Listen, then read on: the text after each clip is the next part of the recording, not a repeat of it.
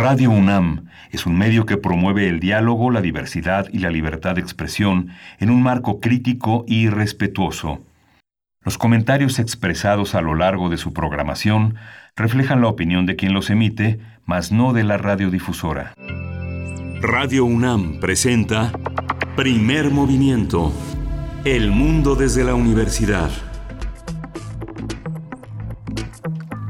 7 de enero, son las 7 con 7 minutos de la mañana en este jueves. Bienvenidos, bienvenidas a Primer Movimiento. Estamos en esta transmisión conjunta con la Radio Universidad de Chihuahua. Transmitimos en el 96.1 de FM, el 860 de AM y también hasta Chihuahua, el 105.3, el 106.9 y el 105.7. Saludos hasta allá y donde sea que nos estén escuchando también de manera digital eh, por las vías eh, virtuales digitales también. Bienvenidos, bienvenidas. Tenemos un programa interesante esta mañana, pero antes presentar también Frida Saldívar, se encuentra en la producción ejecutiva, allá en cabina. Le acompaña Violeta Berber también en la asistencia de producción y Arturo González en los controles técnicos. Yo saludo a mi compañero Miguel Ángel Quemain. Buenos días, ¿cómo estás, Miguel Ángel? Hola, Berenice, buenos días, buenos días a todos nuestros radioescuchas. Pues sí, efectivamente, hoy tenemos un, programa sumamente interesante. El año pasado les eh, comunicamos que ya teníamos eh, un programa de posgrado en estudios de género en el CIEG UNAM y bueno, ya es una realidad y de hoy. Y hoy nos va a hablar de este programa Laura Bejarano, que es jefa de formación del CIEG UNAM, antropóloga y maestra en estudios de género. Es profesora de proyectos de investigación con perspectiva de género en la Facultad de Filosofía y Letras de la UNAM y del taller de metodología de los diplomados del CIEG. Así que va a ser una conversación muy, muy interesante, prometedora, esperanzadora, un, un espacio académico fundamental para pensar la situación de género desde nuestra casa de estudios. Por supuesto, y es el primero, además hay que decirlo, digo, ya tendremos todos los detalles, pero es muy emocionante porque es el primer programa eh, de posgrado en estas, en este ámbito de conocimientos que son los estudios de género, el primero en el país, el primero de su tipo, y pues viene por parte de nuestra universidad, de la UNAM. Eh, de verdad emociona mucho, así es que quédense para todos los detalles. Después tendremos, como cada 15 días en jueves, nuestra sección de Historia de México a cargo del doctor Alfredo Ávila. Él es investigador del Instituto de Investigaciones Históricas de la UNAM, es profesor de esta universidad, presidente del Comité Mexicano de Ciencias Históricas. Y vamos a tener también en la nota nacional la UNAM y el desarrollo de la vacuna mexicana contra el SARS-CoV-2. Vamos a tratar el tema con Neda Sciuto. Ella es doctora especialista en inmunología y vacunología. Es investigadora titular del Departamento de Inmunología del Instituto de Investigaciones Biomédicas de la UNAM y es inventora de la vacuna contra la cisticercosis y recientemente está evaluando un nuevo tratamiento para controlar la neuroinflamación e inflamación sistémica en pacientes con COVID-19. Después de ello tendremos en nuestra nota internacional, bueno, el gran tema, el tema que nos eh, que llamó la atención de todo el mundo el día de ayer, esta jornada en los Estados Unidos, una jornada inédita de protestas por parte de simpatizantes del presidente, todavía presidente Donald Trump, que irrumpieron en el Capitolio por varias horas. Bueno, pues vamos a hablar de estas manifestaciones, de eh, cómo va cerrando este proceso. Finalmente, las y los legisladores se encontraban pues en este contexto de votos para ya dar un ganador, digamos, en esta serie de protocolos eh, en institucionales para, para dar el fiel de la, de la elección. Así es que, bueno, Trump ya aceptó al fin eh, pues el fin de su mandato, lo dijo a través de la cuenta de Twitter de uno de sus colaboradores, ya que su propia cuenta, tanto de Twitter como de Facebook, pues fueron ambas suspendidas. Vamos a estar conversando sobre este tema que va arrojando además mm, minuto con minuto distintos, eh, distinta información, información renovada. Vamos a conversar con Roberto Cepeda Martínez. Él es doctor en ciencia política con orientación en relaciones internacionales. Es especialista en América del Norte, investigador del Centro de Investigaciones sobre América del Norte de la UNAM. Así es que bueno, no se pierdan este esta conversación importante, fundamental para nuestro vecino del norte. Sí, justamente, y la poesía necesaria, ese, ese, ese remanso, ese espacio, ese paréntesis que hacemos todos los días. Hoy es el turno de Berenice Camacho y bueno, pues como ella sabe, todo está listo, todo lo tiene listo con mucha anticipación. La mesa del día está dedicada a los mundos posibles con Alberto Betancourt, quien es doctor y profesor de la Facultad de Filosofía y Letras de la UNAM. Por supuesto, y bueno, también hacia el cierre tendremos nuestra sección de derechos humanos que bueno, es una sección donde vamos conversando con distintos colaboradores. En esta ocasión, Jacobo Dayan, coordinador académico de la Cátedra Nelson Mandela de Derechos Humanos en las Artes de la UNAM, será quien, es, quien nos acompañe precisamente para seguir conversando sobre las manifestaciones en el Congreso de los Estados Unidos y el toque de queda en Washington, la ciudad de Washington. Así es que bueno, no se lo pierdan. Sus comentarios siempre bienvenidos y con mucho gusto los leemos y hacemos comunidad también, aunque sea a la distancia. Pues bueno, arroba P Movimiento, estamos así en Twitter, Primer Movimiento UNAM en Facebook. Vamos con nuestro corte cotidiano sobre las noticias, como amanecemos esta mañana de jueves 7 de enero en temas de COVID-19. COVID-19. Ante la pandemia, sigamos informados. Radio UNAM. La Secretaría de Salud informó que el número de decesos por la enfermedad de la COVID-19 aumentó a 129.987. De acuerdo con el informe técnico ofrecido ayer por las autoridades sanitarias, los casos confirmados acumulados se incrementaron a 1.479.835. Y en información internacional también vamos con el conteo a nivel mundial. La Organización Mundial de la Salud informó que el número de casos acumulados, de casos confirmados de coronavirus a nivel global, alcanzó la cifra de 84.7 millones. Esto tras registrar en las últimas 24 horas 542 mil nuevos casos en todo el mundo. De acuerdo con datos de la OMS, la cifra de fallecimientos es de 1.85 millones en todo el planeta. Mauricio Rodríguez Álvarez, vocero de la Comisión Universitaria para la Atención de la Emergencia por Coronavirus de la UNAM, consideró que ante la llegada paulatina de la vacuna contra el virus SARS-CoV-2 debemos mantener las medidas sanitarias para prevenir y romper la cadena de contagios. El académico de la Facultad de Medicina de la UNAM y conductor del programa Hipócrates 2.0 aquí en Radio UNAM dijo que debemos estar pendientes de cuándo y cómo nos tocaría la vacuna este año, pero recomendó continuar con el uso de cubrebocas, lavarse las manos con frecuencia, utilizar desinfectante de manos a base de alcohol, mantener la sana distancia e identificar rápidamente a los enfermos para evitar complicaciones de salud.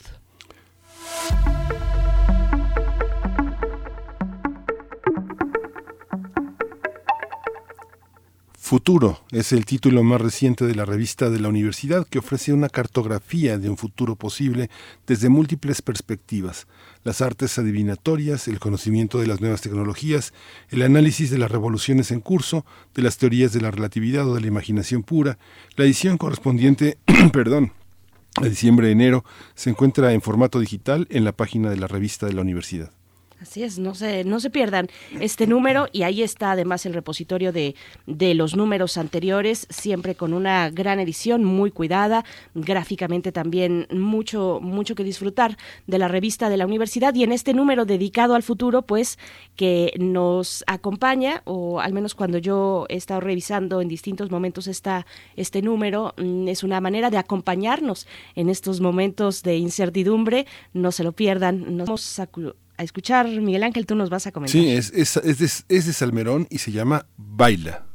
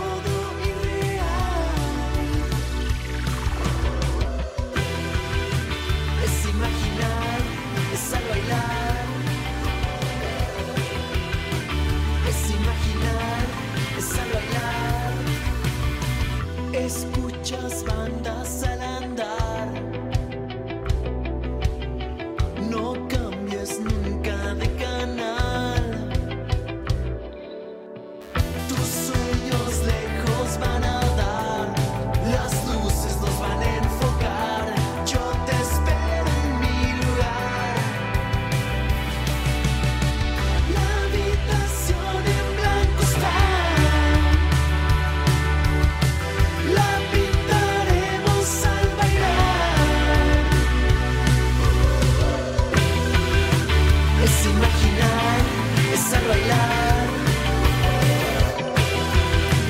es imaginar.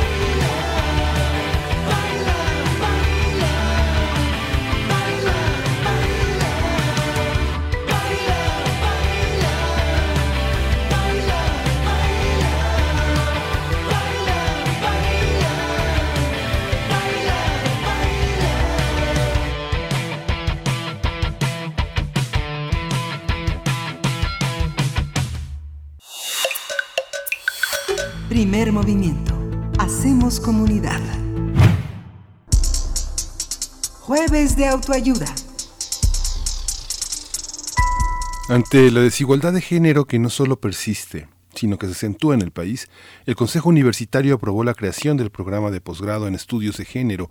El objetivo es contar con profesionales de alto nivel que puedan intervenir en el campo laboral y contribuir teóricamente en la producción académica de los estudios de género y feministas. Se trata de un programa único en nuestro país y que considera planes de estudio de especialización, maestría y doctorado. Inicialmente eh, atenderá a cerca de 20 a 25 alumnas y alumnos por generación y nivel de estudios. Sin embargo, de manera simultánea, los tres niveles de estudio podrán acceder al programa. Esto es con la intención de atender a las personas interesadas en profesionalizarse, así como a quienes cuentan con conocimientos y experiencia en estudios de género y feministas, pero desean enriquecer la óptica sobre esta temática. Este programa tendrá un carácter interdisciplinar debido a que articulará cuatro campos de estudio. En el primero se enfocará en los estudios teórico-metodológicos de género y feminismo, el segundo en las identidades, los cuerpos y las sexualidades. El tercer campo abordará el género y las políticas públicas y en el último se analizarán los temas relacionados con el género, la ciencia y la tecnología. Vamos a conversar sobre la relevancia de este posgrado aprobado por el Consejo Universitario y hoy está con nosotros la maestra Laura Bejarano. Ella es jefa de formación del CIEGUNAM, antropóloga, maestra en estudios de género, es profesora de proyectos de investigación con perspectiva de género en la Facultad de Filosofía y Letras de la UNAM y del taller de metodología de los diplomados del CIEG. Coordina, es la coordinadora académica del diplomado Relaciones de Género, construyendo la equidad entre mujeres y hombres y sexualidades, cuerpo, derechos humanos y política pública en el mismo centro. Bienvenida. Buenos días, maestra Laura Bejarano. Gracias por estar aquí. Buenos días. Muchas gracias por la invitación. Gracias, maestra. Bienvenida. Eh, bueno, preguntarle muchas cosas que, que se, se, asoman ante el panorama de un programa de posgrado como este. Eh, yo creo que empezaría preguntándole mm, la distinción entre teoría feminista y teoría hecha por, por mujeres cómo identificar esos dos, esas dos ramas, digamos, posicionarnos frente a toda una gama tan amplia de conocimientos eh, que, que finalmente sabemos estamos en deuda con la teoría y el conocimiento producido por mujeres que mm, en muchas ocasiones en distintas disciplinas pues no es valorado, no es mm, recurrente digamos en los planes de estudio. Bueno, pues en principio tendríamos que pensar que el conocimiento generado por mujeres no necesariamente tiene que ser feminista. El feminismo es un movimiento amplio que es social, político y filosófico, ¿no? Y tiene una rama específica académica que es de la que surge esta iniciativa. Pero el conocimiento producido por mujeres generalmente se puede englobar en cualquier mujer que produce conocimiento y eso que tú mencionas es que ese conocimiento va a enfrentar per se una cantidad de retos solo por ser producido por ser mujeres. Y eso lo podemos ver en la historia del conocimiento científico, ¿no? El caso más eh, relevante podría ser, por ejemplo, en que la mujer que trabajó en el desencadenamiento de la cadena del ADN no fue reconocida con el Nobel como sus otros compañeros. Entonces, el conocimiento producido por mujeres sí enfrenta muchos sesgos, pero el conocimiento feminista es un conocimiento que tiene un posicionamiento político y epistemológico muy concreto. Y de ahí surge esta iniciativa. Es una, es una invitación a la heterogeneidad. ¿De, qué carreras, de qué perspectivas eh, se alimenta un posgrado como, como este? ¿De, dónde es más recomendable recibir alumnos eh, ya formados, ya eh, con proyectos elaborados, con ideas de lo que se quiere hacer? Bueno, creo que es importante destacar que esta es la parte innovadora de este proyecto y que nos diferencia de todos los otros proyectos que hay en el país. Y es que esta iniciativa lo que busca es incorporar a todas las disciplinas del conocimiento. Para eso planteamos un abordaje interdisciplinar que dialoga con los cuatro, conocimientos, cuatro campos del conocimiento que tiene la universidad, eh, para que no solo podamos incorporar estudiantes de las disciplinas o áreas más cercanas a los estudios de géneros, como sería, por ejemplo, ciencias sociales, humanidades y artes, sino que también plantea diálogos con los otros campos del conocimiento como las ciencias, la biología y las ciencias de la salud. Hay programas así, eh, sabemos ya que en el país no, pero sí en la región. ¿Cómo dialoga este programa de posgrado con otros similares que están también en el orbe académico de la región latinoamericana, Caribe, en España, por supuesto? En Iberoamérica en general no vas a encontrar un posgrado tan completo. Sí lo puedes encontrar en Estados Unidos, por ejemplo, o en algunos lugares de Europa. Pero en Iberoamérica lo que se ha dado es que se enfocan en uno de los campos que tú nos comentaste al inicio. O sea, tenemos programas muy buenos, pero solo en políticas públicas o solo en teoría y metodología. Pero en general hay una deficiencia, particularmente en el campo 4, que es el de ciencia y género. Y esa es la fuerza de este posgrado. Eh, también eso se apoya con las trayectorias académicas de académicas específicas dentro de la universidad, especialmente, por ejemplo, con las de que encontramos en el CIEG y en el CEICH, ¿no? Encontramos a la doctora Xiomán Guerrero, a la doctora Lucía Chicha, que tienen toda su trayectoria académica ha sido ese enlace entre la ciencia y el género y eso nos permite ofertar todo un campo que dialogue y reciba estudiantes de otras áreas. El tema, el tema de la de lo jurídico, el cuál, qué, qué, lugar ocupa en ese en ese territorio, sobre todo si pensamos, por ejemplo, prácticamente en todos los campos es necesario su abordaje. En el segundo, en las identidades de los cuerpos y la sexualidad es el terreno de la sexualidad. Ayer eh, dedicamos una mesa a hablar del aborto en Argentina y todo lo que tiene que ver con ese universo. ¿Cómo entender desde la perspectiva del derecho la incorporación a, una, a un posgrado como este? Creo que es importante por la visión que le da. Es importante eh, reconocer que, por ejemplo, una de las especializaciones de género y derecho, existe una línea de campo dentro del posgrado de Derecho de la UNAM que ya recupera el género. Pero en esta ocasión lo que estamos haciendo es, por ejemplo, teniendo un campo completo de género y políticas públicas, porque no se busca que el abordaje sea únicamente una implementación, sino un repensar la dimensión política y legal a través de la perspectiva de género. También pienso en el resto, bueno, en todas las carreras, en las carreras de, esta universidad, eh, en todos los campos de conocimiento, mm, ¿desde qué carreras podrán las y los alumnos postularse? ¿Qué perfil de ingreso se está privilegiando para este posgrado? En principio se privilegia todos los perfiles, por eso los dividimos en cuatro campos de conocimiento y lo que se busca es que el ingreso sea equitativo de esos cuatro campos. Mm. Entonces, ciertamente van a poder aplicar, no sé, ciencias, todas las ciencias sociales y las humanidades, pero tienen que tener la confianza de que como tenemos cuatro campos, pues va a haber un campo de ciencia y género que va a ser o va a recibir el alumnos de manera equitativa y van a poder participar personas de la biología, las ciencias de la salud, eh, física, química, todas las ciencias duras. Va a ser muy peleado, tendrá que replicarse en muchas universidades del país para poder satisfacer una demanda que tiene que ver con peleas y perspectivas que se han adoptado en otros territorios del conocimiento, como la antropología, la sociología, el psicoanálisis, la psicología, la filosofía. Mucha gente tiene trabajos y yo creo que mucha gente piensa que tiene el merecimiento de estar ahí y solo hay 25 lugares. ¿Cómo abrir algo así tan grande a la, a la sociedad pensando también en que es un umbral para que se especialicen, para que puedan crecer y, y proveer conocimiento personas que ya han trabajado en esa perspectiva? ¿Por qué no cerrarlo? ¿Por qué abrirlo así de una manera tan, tan grande con tan pocos lugares? Bueno, también es importante entender que no somos el único posgrado que hay en México hay 14 posgrados más, entonces no solo vamos a atender a toda la población, pero creo que esas son las capacidades iniciales de un posgrado nuevo, pero en general buscamos que se amplíen, también va a buscarse apoyos del CONACYT y otro tipo de instancias. Eh, creo que podría parecer en primer inicio como una deficiencia, pero creo que es el primer posgrado que sí interpela a toda la población y creo que eso es muy innovador. Y también creo que eso es solo posible porque la UNAM cuenta con la masa crítica más importante del país. Entonces creo que tendremos que lograr y pugnar por un equilibrio donde logremos admitir a más personas, pero podamos mantener la apertura que buscamos. Ciertamente creemos que la mayoría de solicitudes van a llegar de las ciencias sociales y las humanidades, pero justo lo que buscamos es ampliar el rango de diálogo.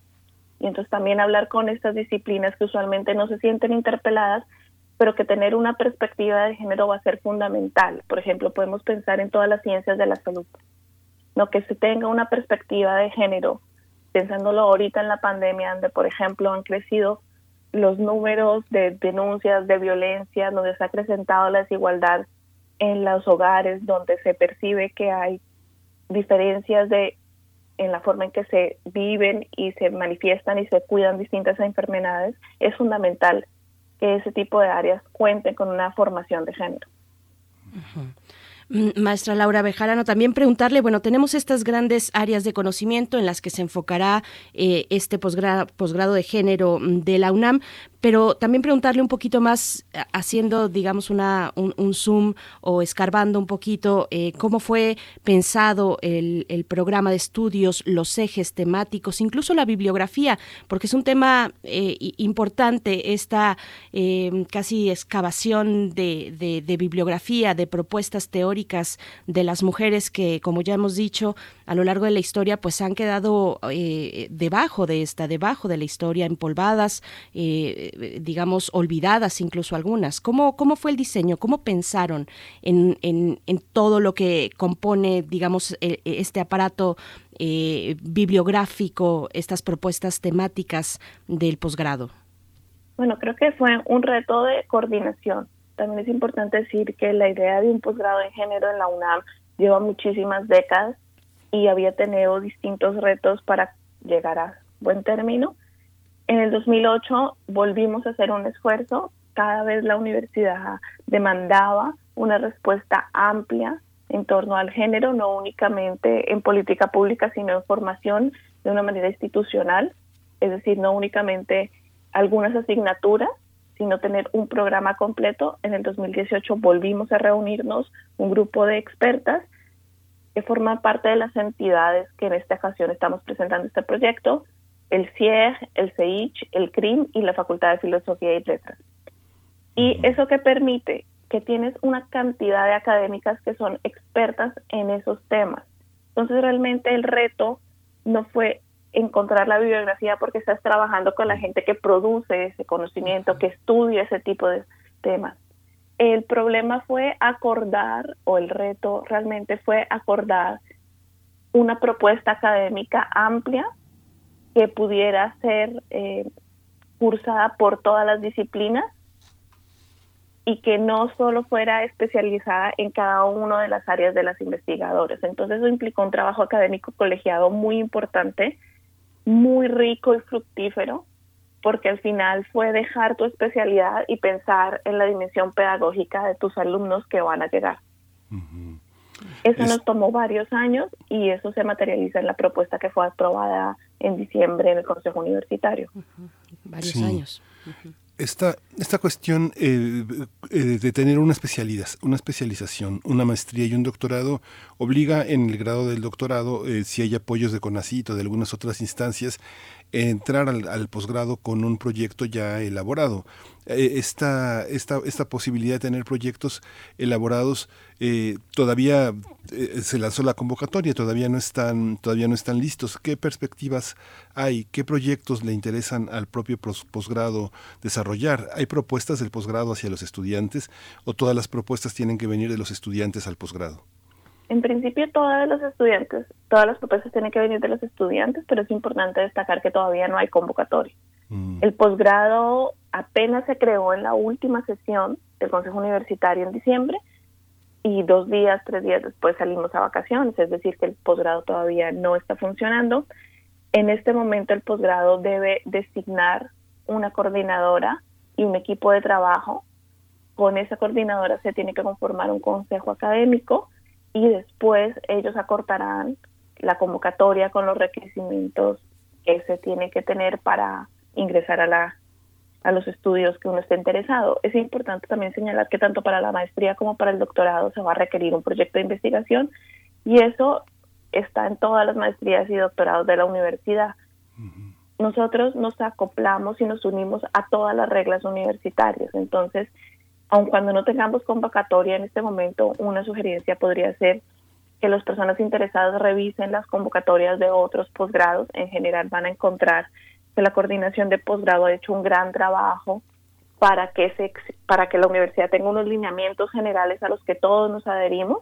Entonces, las diferencias van a existir porque no son áreas iguales, pero en general tendrán que cumplir los mismos requisitos.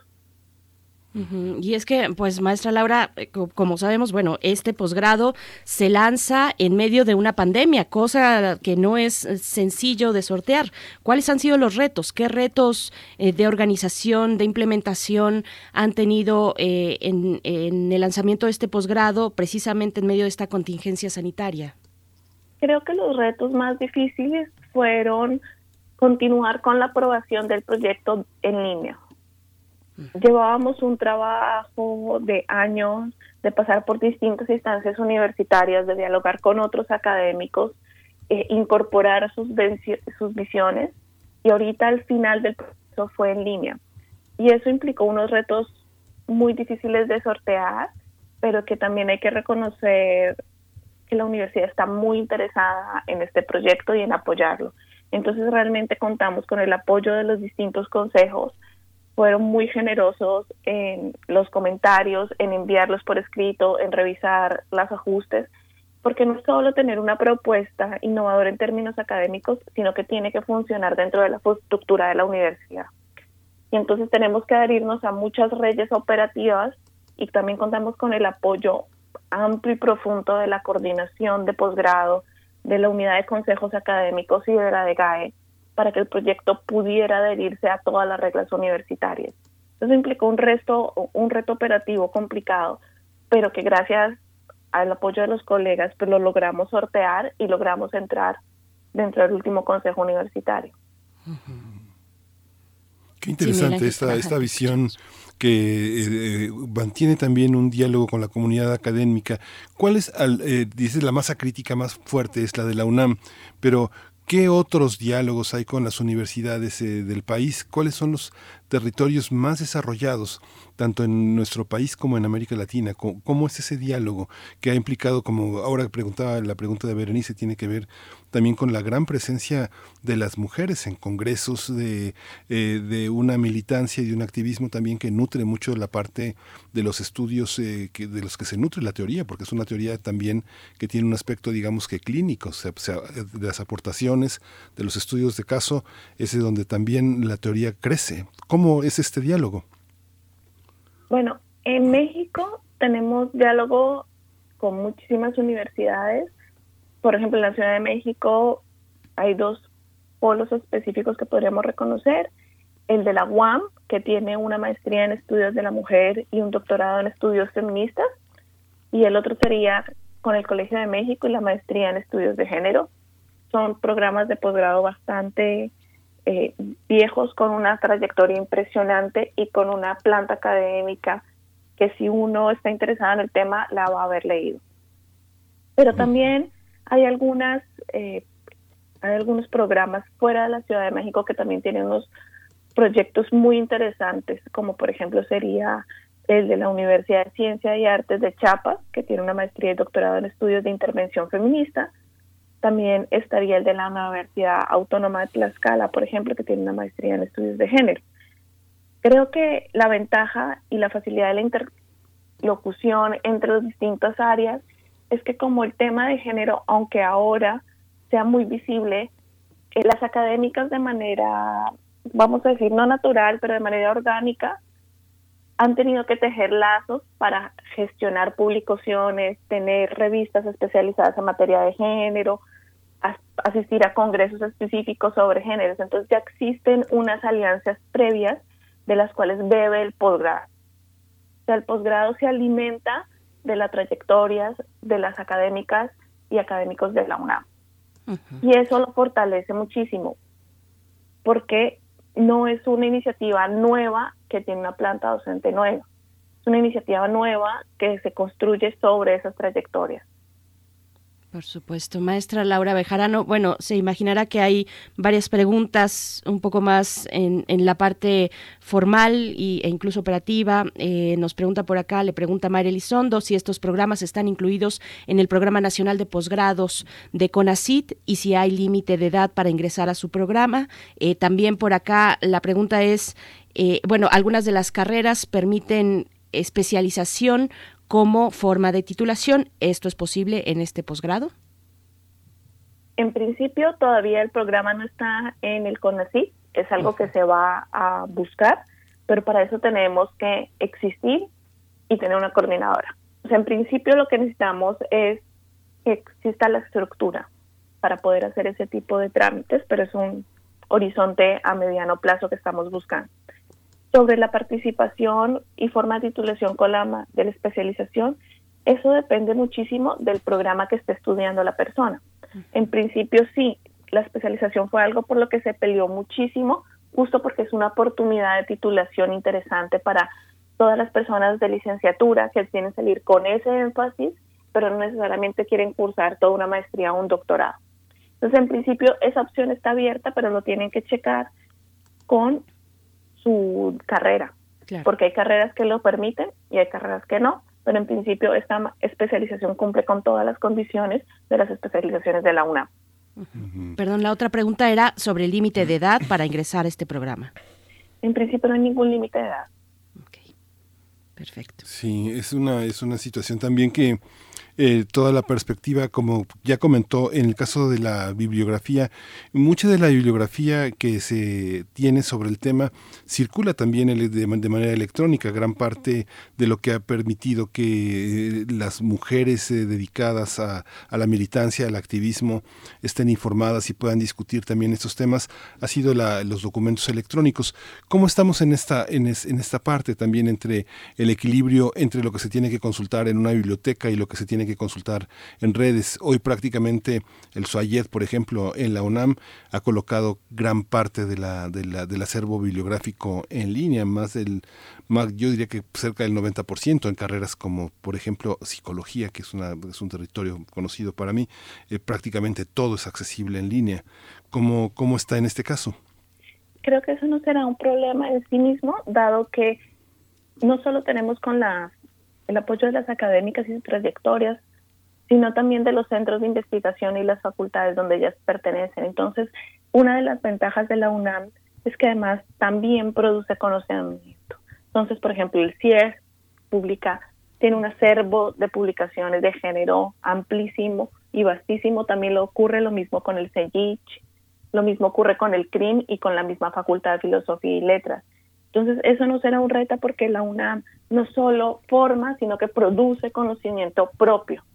Y entonces tenemos acceso a todo ese acervo de conocimiento. Bueno, yo tengo que decir, hacer casi casi el comercial y dar fe de lo que está, bueno, no necesita que dé fe la maestra Laura Bejarano, pero un poco acompañar ese comentario con los conocimientos que produce desde sí el CIEG. Yo, incluso en vacaciones, las vacaciones que acaban de pasar, tuve la oportunidad y fui atendida de manera muy, muy rápida eh, eh, cuando solicité un par de libros de, del CIEG eh, conceptos claves en los estudios de género, el volumen 1 y 2, muy recomendables precisamente para tener pues una base, una base eh, teórica interesante sobre precisamente los conceptos que van dando forma ya a una edificación mucho más grande que son los estudios de género. Así es que bueno, también se pueden, ustedes si están interesados, interesadas, dirigirse eh, al CIEG para obtener en, en línea y llegan a casa los ejemplares que ustedes quieran pedir. Y pues bueno, un eh, de verdad un esfuerzo muy muy importante para esta universidad, lo que se refleja ahora con el posgrado, el posgrado en, eh, en género. Eh, el posgrado en estudios de género de la UNAM. Así es que un reconocimiento para todo el trabajo, maestra Laura Bejarano, a todo el equipo de académicas y académicos involucrados. Y pues no tenemos más que agradecerle, maestra. Gracias por esta, por esta charla. No, muchas gracias a ustedes por el espacio y nos alegra muchísimo que todo el mundo conozca esta iniciativa, la cual creemos que va a tener un impacto en la vida de las, de las personas, ¿no? Confiamos en que ya no sea un nicho específico de ciertas áreas, sino que todos se sientan interpelados. Sí. Pues muchísimas gracias, maestra Laura Bejarano, jefa de formación del CIEG de la UNAM, antropóloga y maestra en estudios de género, profesora de proyectos de investigación con perspectiva de género en la Facultad de Filosofía y Letras de la UNAM y del taller de metodología en los diplomados del CIEG. Muchas gracias, profesora. A ustedes. Gracias. Bien, Miguel Ángel, pues nos vamos con música. Sí. Vamos a escuchar lo siguiente que está a cargo de esta mujer argentina que tiene base en España desde hace muchos años, que también trae ahí sus controversias sobre la cuestión de la apropiación cultural, pero vamos a escuchar Buenos Aires a cargo de Nati Peluso.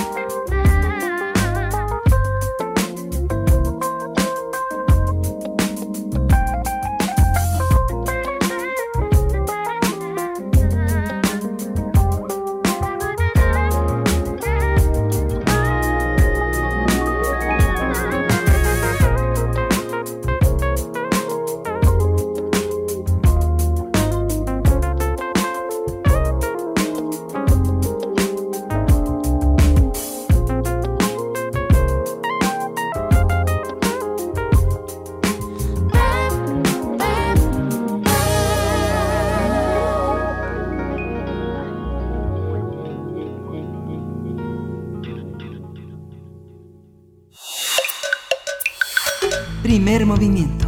Hacemos comunidad. Historia de México.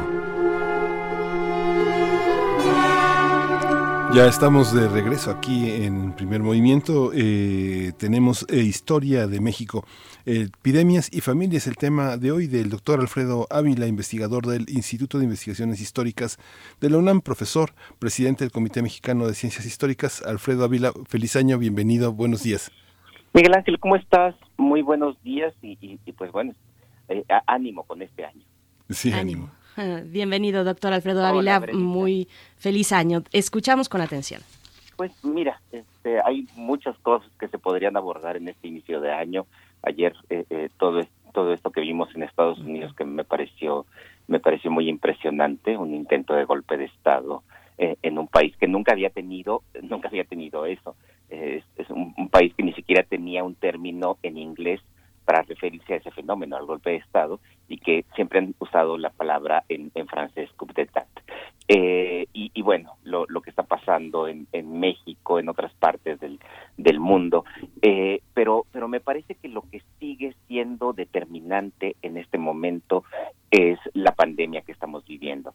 Y, pienso que eh, aunque aunque por supuesto hay hay vacunas que que ya están siendo administradas, eh, eh, pues lo que estamos viendo en todos los países, no solo en México, aunque en México es, es también muy dramático, es que el, avance en la vacunación es muy lento eh, y eso es normal. Prácticamente ningún país tiene una infraestructura creada para hacer la vacunación expedita que exige esta esta nueva esta nueva pandemia.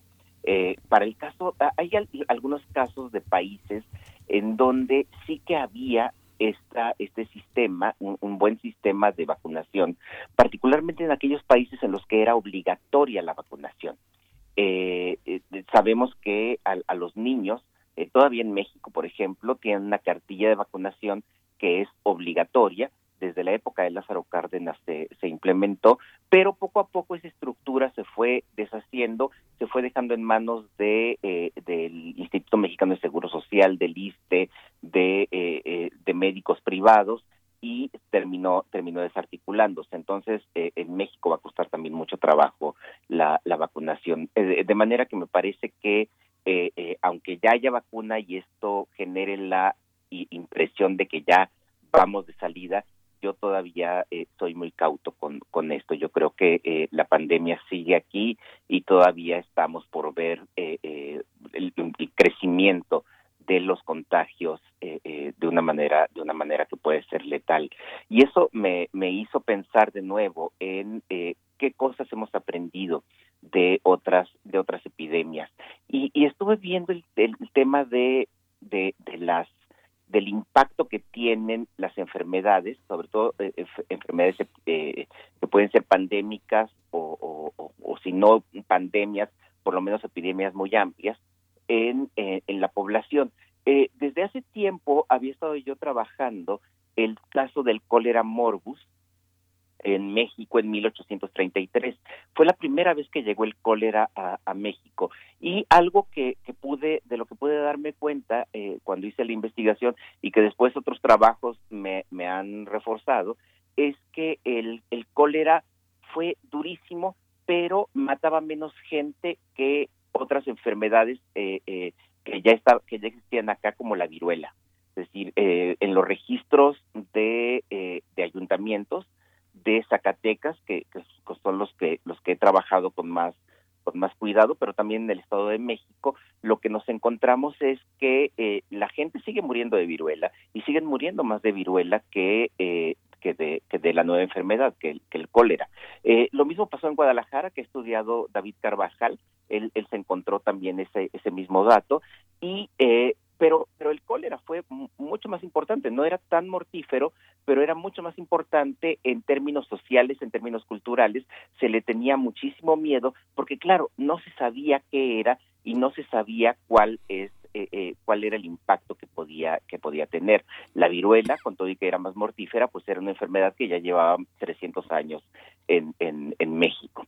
Eh, ahora hay otra razón que eso es algo que recién empecé a, descubrir. Yo, yo no hago historia demográfica, entonces la verdad es que no sé mucho de, eso, pero empecé a encontrarme esos datos otra vez en el Estado de México y en Zacatecas, y ahora los estoy corroborando con el caso de Yucatán, que eh, trabajó muy bien Paola Peniche, pero también eh, nuestra añorada Elsa Malvido, que sin duda fue la más importante historiadora de, eh, de las epidemias en, en México. Eh, el cólera, y al parecer este es un fenómeno que sucede con todas las, con todas las enfermedades epidémicas y pandémicas nuevas, es decir, para las cuales las personas no tienen defensas previas, afectan principalmente a los adultos. Mientras que el, la viruela era una enfermedad que se llevaba casi al 74% de los niños. 74% de los niños en México, eh, en, en, las regiones más pobladas de México del, del siglo XIX, padecían viruelas y la mortandad era muy alta. Eh, en cambio, en, eh, con el cólera, los niños casi no fueron afectados quienes fueron afectados fueron los adultos. Y esto es inevitable pensar en lo que estamos en lo que estamos viendo ahora. Eh, eh, lo que está lo que estamos viendo ahora con esta pandemia de, covid es precisamente que los adultos son la población más vulnerable principalmente la población de adultos de adultos mayores y lo es básicamente por las mismas razones por las que el cólera también fue más más mortífero con los adultos. Eh, los adultos son los que se mueven son los que tienen que salir son los que tienen que estar en grupos están hacinados eh, en el trabajo en, la comida, en la fonda y, todas estas cosas. Entonces, eso permitió, eso facilitó que el contagio entre adultos fuera mucho más alto que con los niños. Eh, y eso eh, es un fenómeno que traería enormes consecuencias en la conformación social de, de, del, país y, de las sociedades eh, locales. Por ejemplo, en, en la, las curvas de, de, crecimiento demográfico en México en, en esa época, pues eh, permitían que las familias tuvieran muchísimos hijos, estamos hablando de familias que podían tener entre 10 y 12 hijos como promedio, y eh, de los cuales, como dije hace rato, el 74%, es decir, unos 8 o 9, enfermarían de viruelas, de los cuales probablemente más de la mitad, es decir, alrededor de unos 5 niños o 6 niños, morirían por las viruelas, lo cual nos deja eh, eh, familias que, que, tienen hijos que llegan a la adultez, pero nada más llegan a la adultez unos cinco hijos de estas familias de 12, de 12 personas, eso sin considerar otras posibles enfermedades, como enfermedades estomacales o eh, eh, respiratorias, que también cobraban muchísimas vidas. Eh, cuando empieza a morir la población adulta, en, eh, gracias al cólera, sucede un fenómeno eh, eh, pues inverso. De pronto tenemos más niños que, que, adultos y el resultado es que muchos de estos niños huérfanos tienen que irse a vivir con parientes, con tíos, con, muchas veces con parientes espirituales, como se les llamaba en aquel en aquella época. Ya saben ustedes esta tradición católica del padrino, entonces los padrinos se hacían cargo también de, de, los de los huérfanos y esto empezó a trastocar de manera muy muy fuerte la organización familiar en, México. Esto permitió que hubiera eh, niños, por ejemplo, con apellidos indígenas que vivían en casas de personas que tenían apellidos españoles.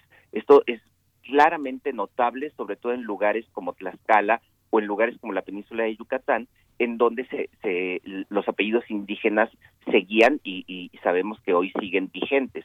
Eh, en otros lugares no, por ejemplo en México hay mucha población indígena, en la, en la, zona del centro de México hay mucha población indígena que ya tenía apellidos españoles, pero, pero en estas otras regiones se conservaban los apellidos indígenas y eso nos permite eh, eh, saber que muchos niños indígenas terminaron en casas de, eh, eh, de no indígenas, de eh, seguramente padrinos, la, la, mayoría de la gente buscaba de padrino al cura o al alcalde o alguna persona notable, y esto lo que terminó ocasionando fue que, que pues no, no que hubiera adopciones, sino que estas otras familias un poco más pudientes terminaron haciéndose gratis de la mano de obra de estos niños que terminaron siendo integrados al servicio doméstico o algunos varones un poco mayores, incluso a trabajos a trabajos más fuertes, ¿no? En, haciendas, en ranchos, y trabajos productivos. Esto terminaría ocasionando un montón de, quejas. diez años después, justo diez años después de la llegada del cólera en el 33, en distintos lugares del país se empezaron a presentar iniciativas precisamente para prohibir esto, porque lo que se suponía que era un principio de piedad cristiana para, para adoptar a estos huérfanos, pues terminó siendo en realidad una manera en la que, eh, en la, que la gente terminaba haciéndose de esta mano de obra gratuita eh, y de explotación infantil. Por supuesto. Sí, Miguel Ángel. Sí, Alfredo, no, bueno, es que es, es, es fascinante todo este enfoque que, que propones. yo creo que las instituciones tienen una parte de una enorme suavidad en el recibimiento de la orfandad, del desvalimiento y de la enfermedad, pero también una parte, como bien lo señalas, una parte muy, muy, muy, muy precisa, muy eh, implacable en la parte de aprovecharse de la debilidad de los demás y cobrarles de una manera sutil, casi diría como una fuerza inconsciente de señalar el, la orfandad como una causa de la fragilidad y que se tiene que cobrar, que es algo que, como bien señalas, muchos historiadores mexicanos en distintas localidades han trabajado de una manera extraordinaria, ¿no? Sí, sí, sí. Por fortuna cada vez tenemos más estudios regionales que me parece que son los únicos que nos pueden que nos pueden dar eh, eh, precisamente una visión más general de, este fenómeno. Y, eh, y, creo que esto es algo que, bueno, ustedes lo, saben bien porque yo lo llevo haciendo desde hace mucho tiempo, son estos nuevos campos de la historia que ya dejan de ver únicamente a la historia de los políticos, a la historia económica, a la historia de las conmemoraciones que, que hoy, que este año vamos a tener eh, de nuevo y empieza a ponerle atención precisamente a qué sucede con los niños, qué sucede con la historia de la infancia, qué sucede con la historia de las familias y y cómo eso tiene un impacto mayor en la economía, por ejemplo. Fundamental. Pues agradecemos como siempre estas lecturas y estos enfoques. Doctor Alfredo Ávila, muchas gracias por esta participación inicial para este año 2021 y como siempre te deseamos lo mejor. Muchísimas gracias. Gracias y, y que sea feliz año para todos. Gracias, así sea. Gracias. Bueno, nos estamos despidiendo ya de la Radio Universidad de Chihuahua. Mañana nos encontramos. Vamos al corte de la hora. Estamos en primer movimiento. Síguenos en redes sociales. Encuéntranos en Facebook como Primer Movimiento y en Twitter como arroba PMovimiento. Hagamos comunidad.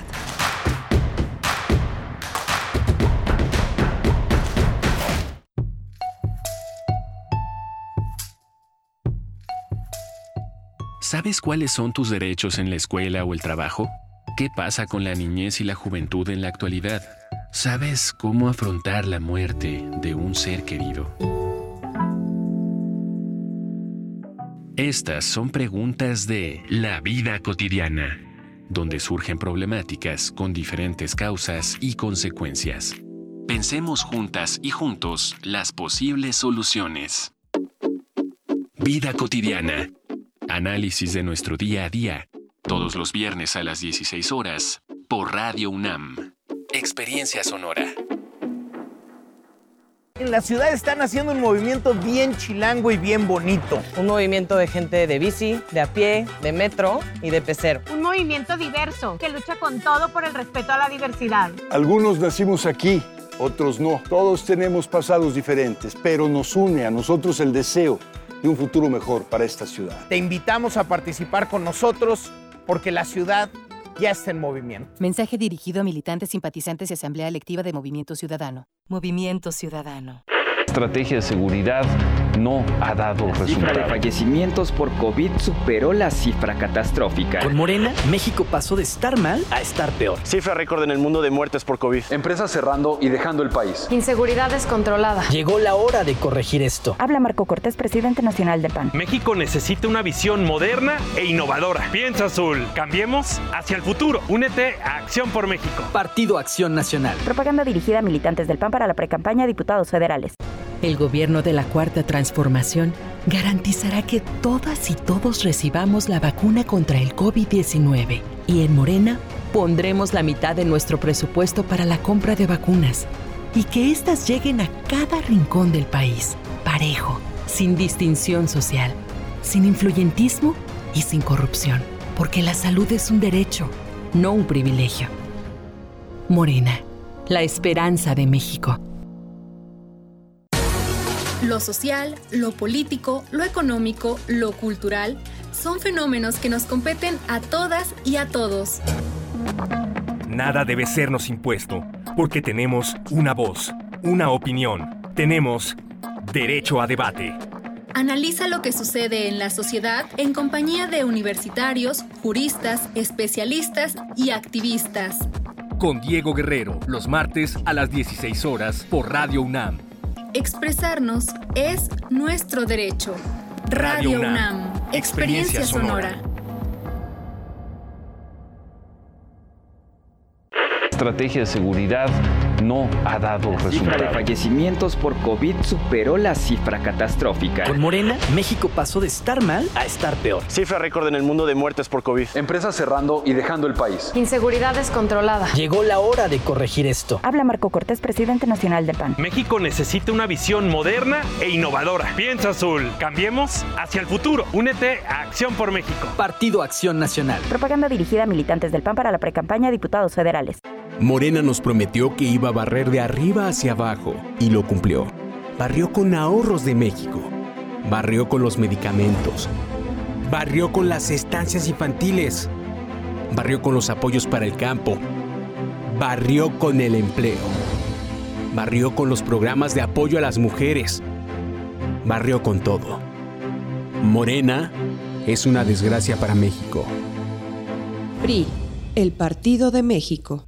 En Morena estamos unidos para sumar ideas, esfuerzos y esperanzas. La lucha nos reúne y nuestra diversidad nos fortalece. Juntas convertiremos los retos en victorias. Juntos vamos a consolidar la cuarta transformación. Este movimiento avanza con honestidad y austeridad, en el barrio y en el campo.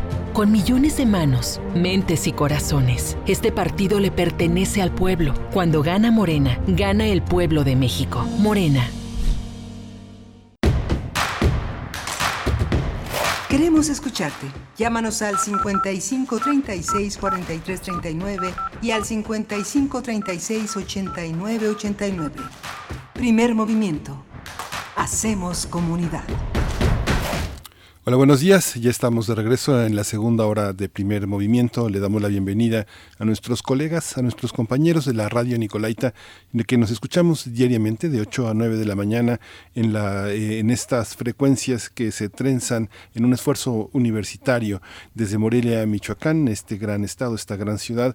Nos escuchamos eh, todos los días. Le damos la bienvenida también a Frida Saldívar, que está en la producción ejecutiva, apoyada por Violeta Berber, y en la conducción de la nave en los controles técnicos Arturo González, del otro lado del micrófono Berenice Camacho. Buenos días, Berenice. Buenos días, Miguel Ángel Quemain. Pues la verdad es que todo un privilegio trabajar eh, con quienes trabajamos, con quienes conforman el equipo de primer movimiento. Eh, ya mencionabas a Frida Saldívar, un nuevo elemento que es Violeta Berber. Ella es ingeniera en audio. A mí eso me llena de verdad de, orgullo de poder eh, colaborar con, con, un perfil como el que tiene Violeta, una mujer muy joven, ingeniera en audio, productora musical.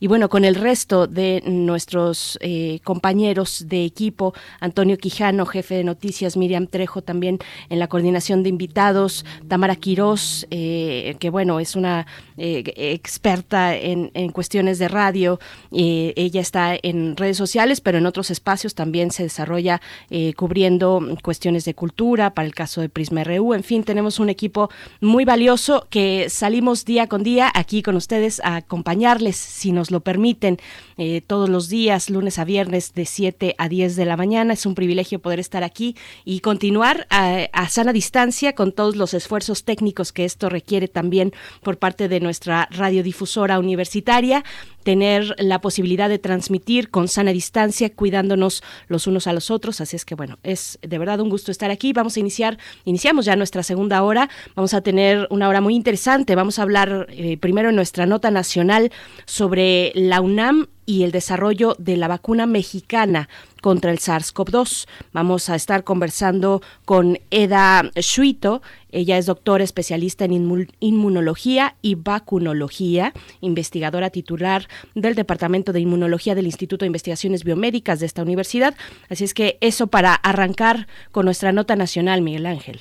Sí, vamos a tener también el registro de estas eh, actividades que justamente se desarrollaron ayer las manifestaciones de los simpatizantes de Trump en el Capitolio. Eh, vamos a tratarlo con Roberto Cepeda Martínez, él es doctor en ciencia política con orientación en relaciones internacionales, especialista en América del Norte, investigador del Centro de Investigaciones sobre América del Norte de la UNAM. Alfredo Ávila en la hora anterior, el historiador Alfredo Ávila comentaba que no había una palabra en inglés, la palabra que heredaron fue la palabra que se heredó de putsch, que es este empuje que con, la, eh, con el golpe en la cervecería en Múnich en 1923 se intentó dar un golpe de Estado en Alemania que llevó a la cárcel a Adolfo Hitler, un líder entonces que diez años después horrorizaría al mundo con Estado en Latinoamérica para los norteamericanos ha sido llevar la democracia. ¿no?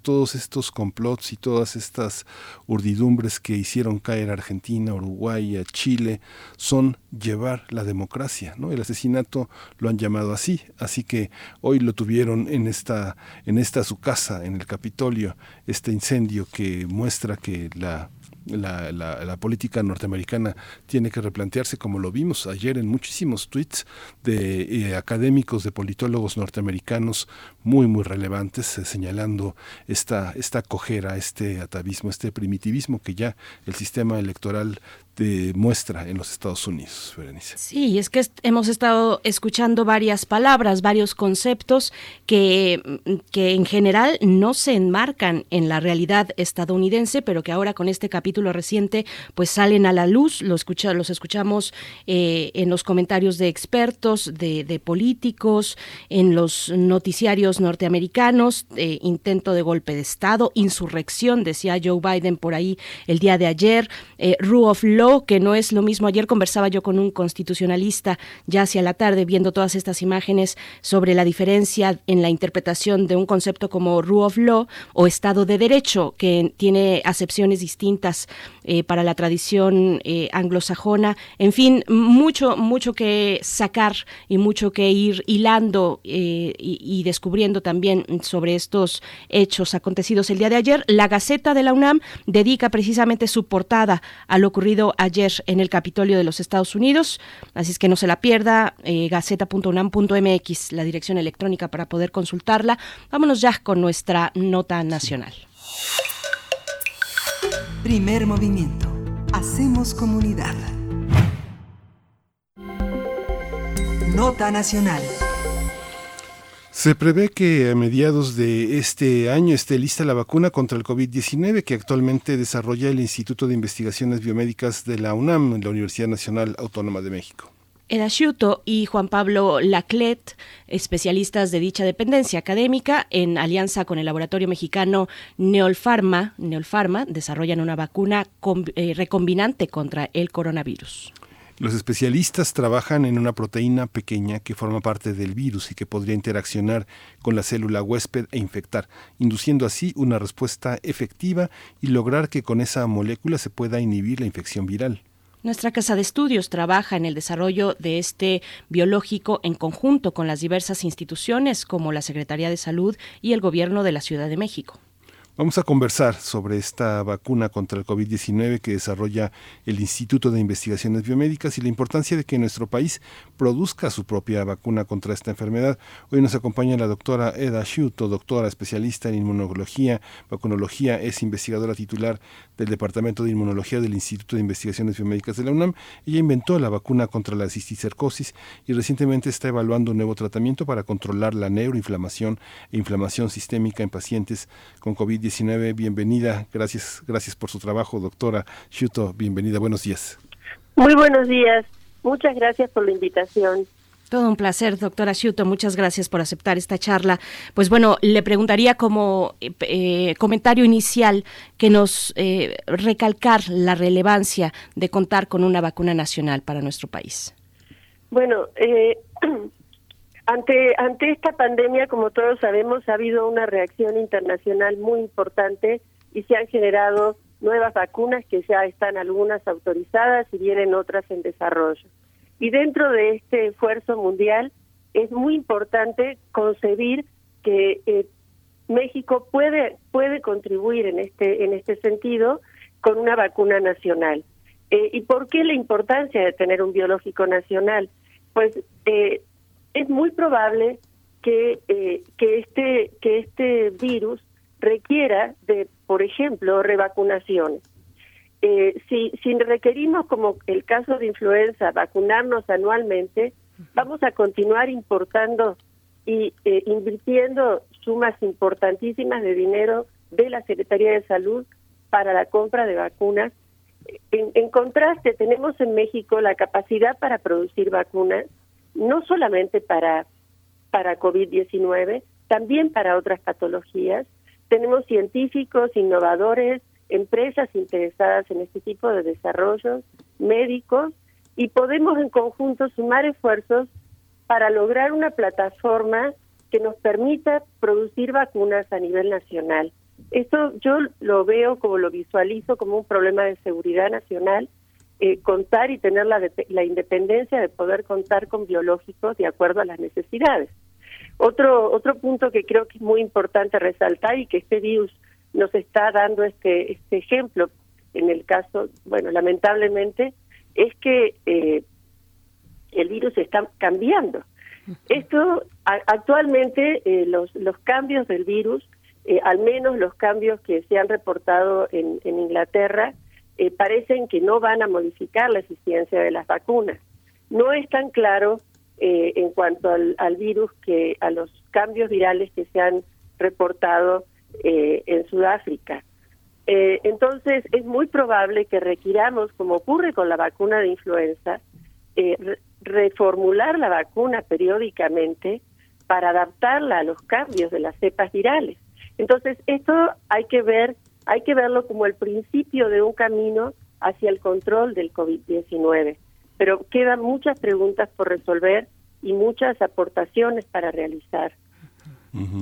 Es que en realidad lo que eh, lo que está detrás de sus palabras es la necesidad de crear un proyecto nacional que esté a la expectativa de los cambios del virus y las interacciones que tiene con otras enfermedades infecciosas relacionadas con el tema de, la, de las inflamaciones, de de, la, de, la, de las afecciones que tienen que ver con toda una serie de variables que hoy estamos viendo como resultados de la, de la rehabilitación de los pacientes que se recuperan del virus, que son todas las consecuencias que puede tener este trabajo que está muy, muy interrelacionado con varias disciplinas de la infectología, la inmunología, la vacunología. ¿No es así, doctora?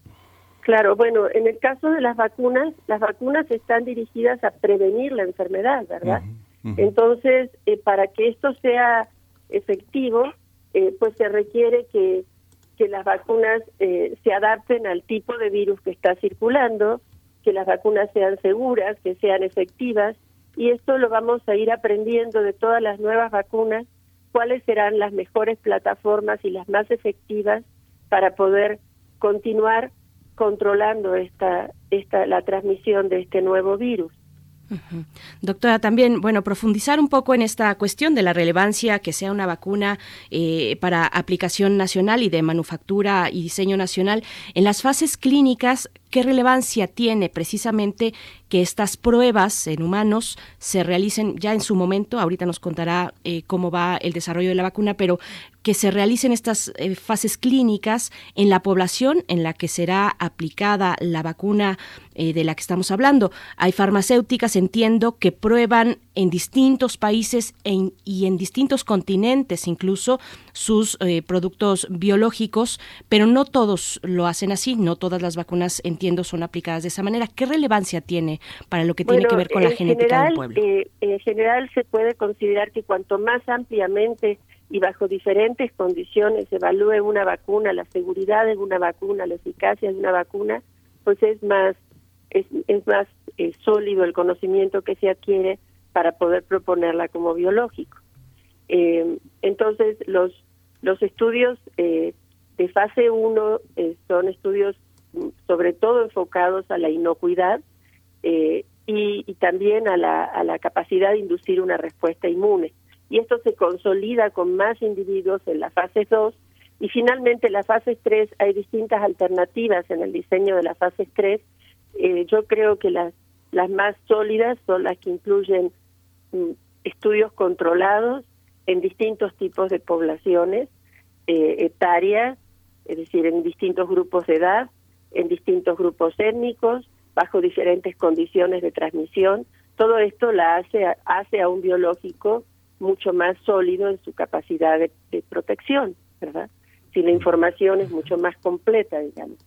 Eh, en, el, en, en nuestro caso, actualmente se está desarrollando en la unidad de estudios preclínicos de la UNAM, eh, se están realizando las pruebas de, toxicidad, de inocuidad de la vacuna bajo condiciones reguladas por, por terceros autorizados por la COFEPRIS eh, para evaluar si la vacuna es inocua y eh, se están comenzando las pruebas para evaluar si la vacuna es efectiva en inducir la, la inmunidad que se espera eh, de esta plataforma que hemos eh, eh, bueno que hemos utilizado en conjunto con laboratorios Neolfarma que ha generado ha producido la, los primeros lotes de vacuna bajo condiciones de buenas prácticas para poder utilizar estos estos biológicos para uso humano eventualmente.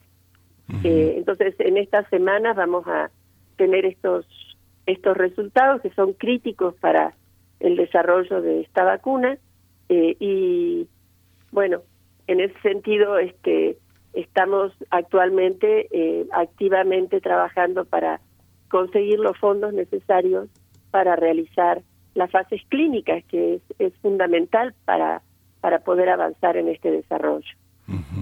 Dice que los fondos necesarios, ¿cómo, cómo es eso? Eh, este, ¿Se requiere dinero de la iniciativa privada de otros países para, para hacerlo?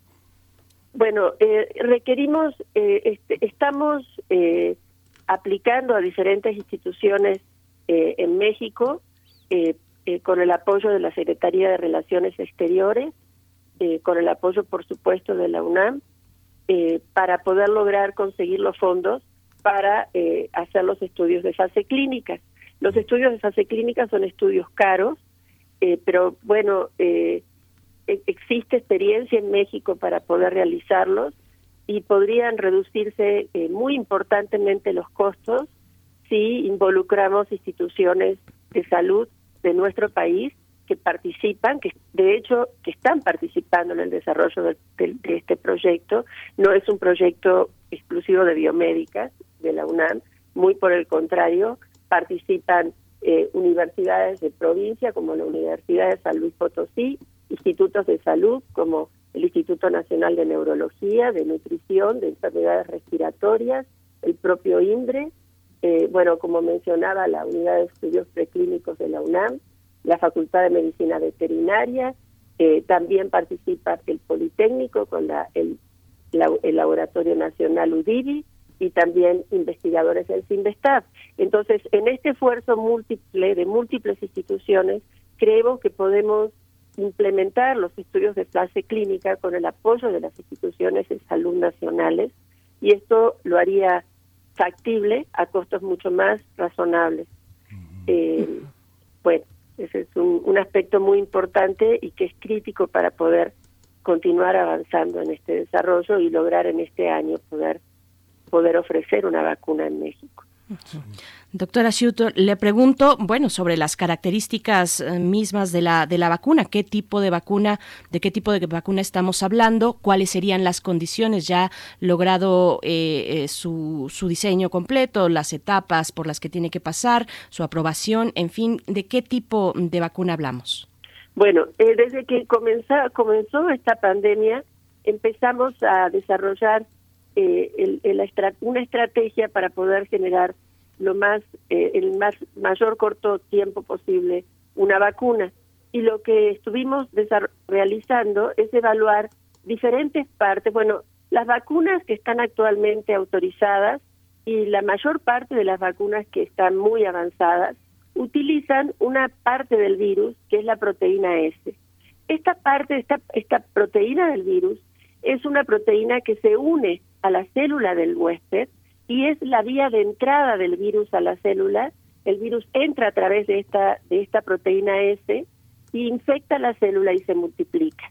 Entonces, muchas de las vacunas que están actualmente, como mencionaba, utilizan esta proteína para, para, como proteína vacunal. Nosotros lo que estuvimos haciendo es evaluar diferentes partes de estas proteínas que son críticas para la interacción con la célula del huésped y eh, terminamos diseñando una molécula que es una molécula pequeña, es una mini proteína eh, que, eh, que, que, es efectiva, que induce una respuesta inmune efectiva, al menos experimentalmente, en contra de, de, de este del virus, en contra de esta proteína viral y eh, que creemos podría interrumpir muy efectivamente la entrada de la del virus a las células. esto de, de tener una proteína no utilizar la proteína completa, la proteína S completa, creemos que es una, bueno, es una estrategia que estamos utilizando eh, con la base de que eh, de esta forma reduciría al máximo los efectos o posibles efectos colaterales negativos de la vacuna eh, y sería una vacuna muy segura. utilizar la plataforma que utilizamos que se está produciendo la vacuna en Neolpharma es, está basada en la producción recombinante de esta mini proteína en, un, en una bacteria, en un sistema de coli, eh, y estamos utilizando, evaluamos diferentes moléculas para potenciar la respuesta inmune, diferentes adyuvantes, e identificamos que el óptimo adyuvante a utilizar. Es un adyuvante muy económico que tiene casi 100 años de uso eh, y que es muy seguro, por lo tanto, eh, muchas de las vacunas actualmente disponibles utilizan este estas, este adyuvante que está basado en, en una sal de aluminio. Eh, y, y, bueno es un eh, con el que hay mucha experiencia en vacunas entonces creemos que tenemos una vacuna convencional en el sentido que es una proteína no que se han utilizado en muchas vacunas desde hace muchos años este tipo de estrategia eh, y que está combinada con un potenciador con el que también hay mucha experiencia y mucha seguridad. Entonces creemos que es una vacuna eh, que podría ser de muy muy segura y efectiva y además eh, de, bajo, de bajos problemas logísticos para su conservación, porque requiere de una red fría, como las redes frías que requieren las vacunas de influenza, las vacunas de, de polio, este, es decir, otras vacunas. Tenemos experiencia manejando redes frías de 4 grados, ¿no? Y eh, esto permitiría más accesiblemente poder distribuirla en todo el en todo el país. Claro.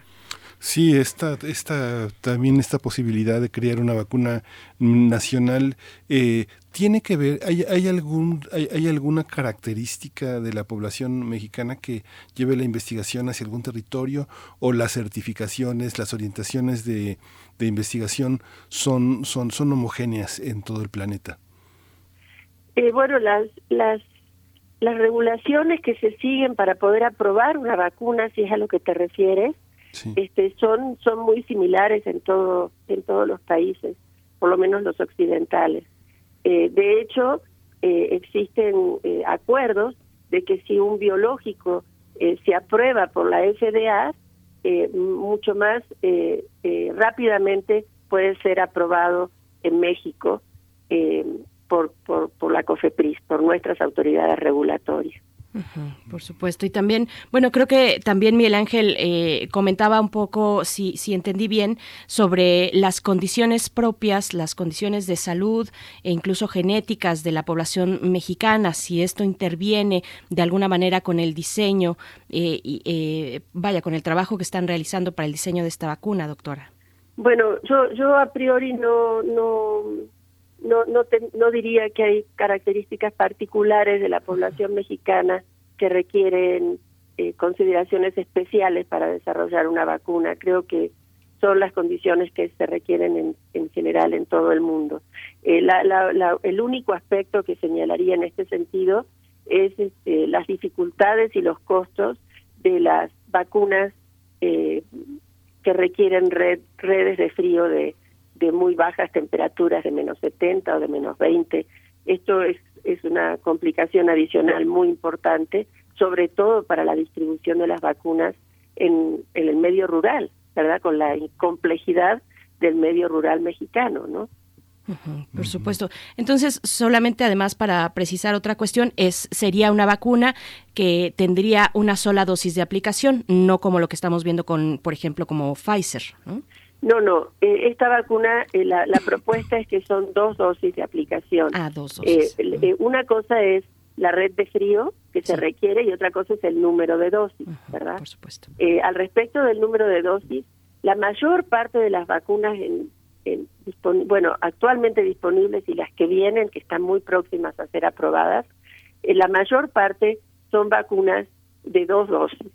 Eh, hay, hay algunas vacunas que proponen de una sola dosis y estas son eh, vacunas que usan para acarrear el producto vacunal virus modificados.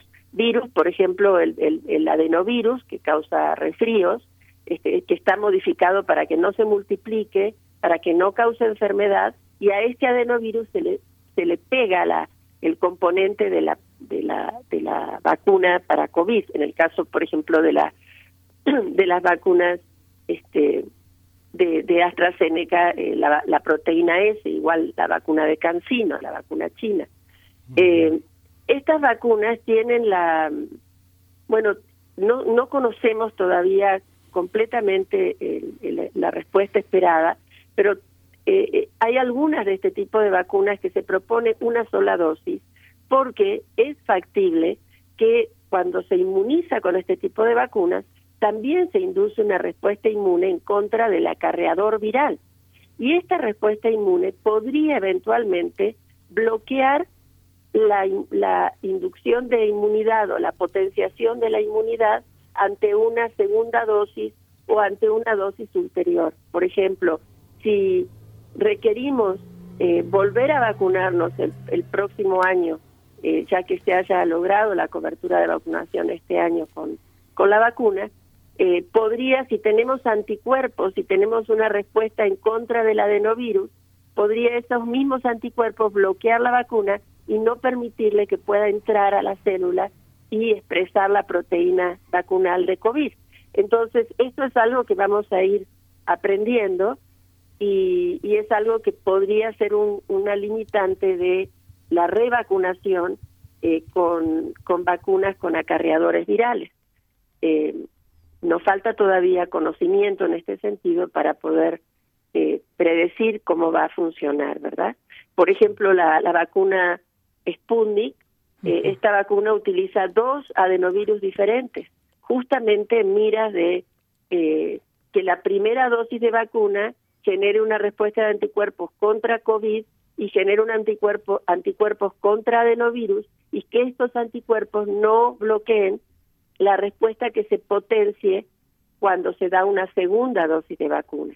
Entonces, la, la, las vacunas que están proponiendo una sola dosis, eh, hay algunas vacunas que utilizan acarreadores virales, que, es, que, es el, que es la propuesta, por, por este motivo, esencialmente.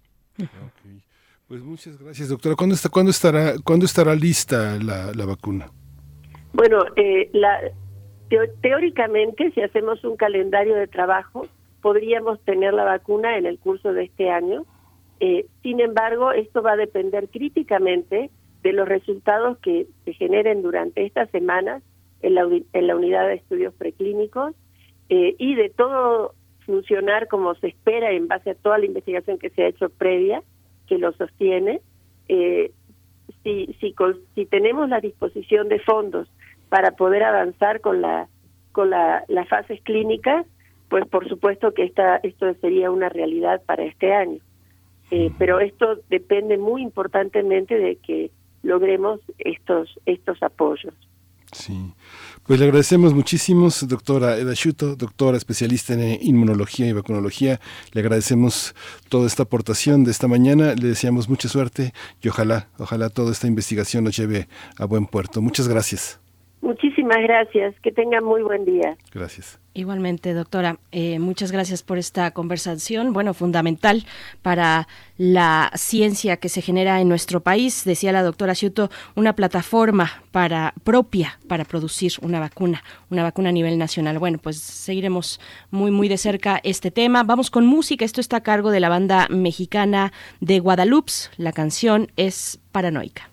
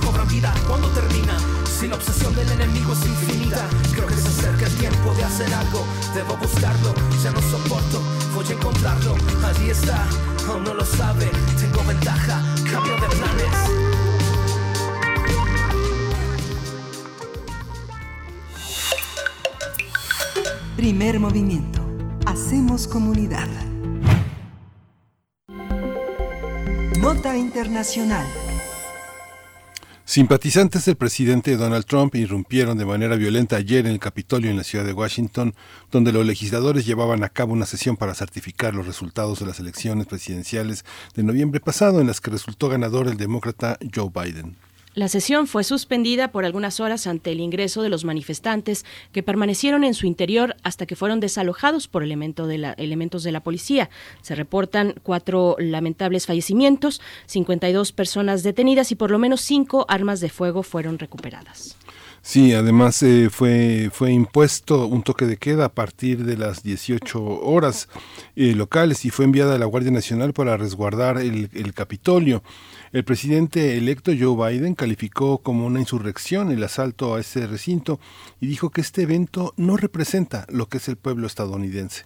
A su vez, Donald Trump reiteró ayer en diversas ocasiones sus denuncias de fraude en las elecciones de noviembre pasado. A través de su cuenta de Twitter, Trump escribió que los hechos ocurridos en el Capitolio son cosas que suceden cuando una victoria electoral sagrada y aplastante es despojada de manera tan brutal y sin ceremonia de los grandes patriotas del país. Así lo dijo. Sí, cabe señalar que la sesión para la certificación de votos fue reanudada anoche y en la madrugada el Congreso ratificó el triunfo de Joe Biden. Ante ello, el presidente Trump reconoció que su mandato ha terminado y pidió una transición en orden. Vamos a conversar sobre las protestas en Washington contra la certificación de los resultados de la elección presidencial y está con nosotros ya en la línea el doctor Roberto Cepeda Martínez. Él es doctor en ciencia política eh, con orientación en relaciones internacionales. Es un especialista en América del Norte, investigador del CISAN, del Centro de Investigaciones sobre América del Norte de la UNAM. Bienvenido Roberto Cepeda Martínez. Gracias por estar de nuevo aquí en, en Primer Movimiento. Buenos días. Hola, buenos días Miguel Ángel, buenos días a Berenice y al auditorio de Primer Movimiento.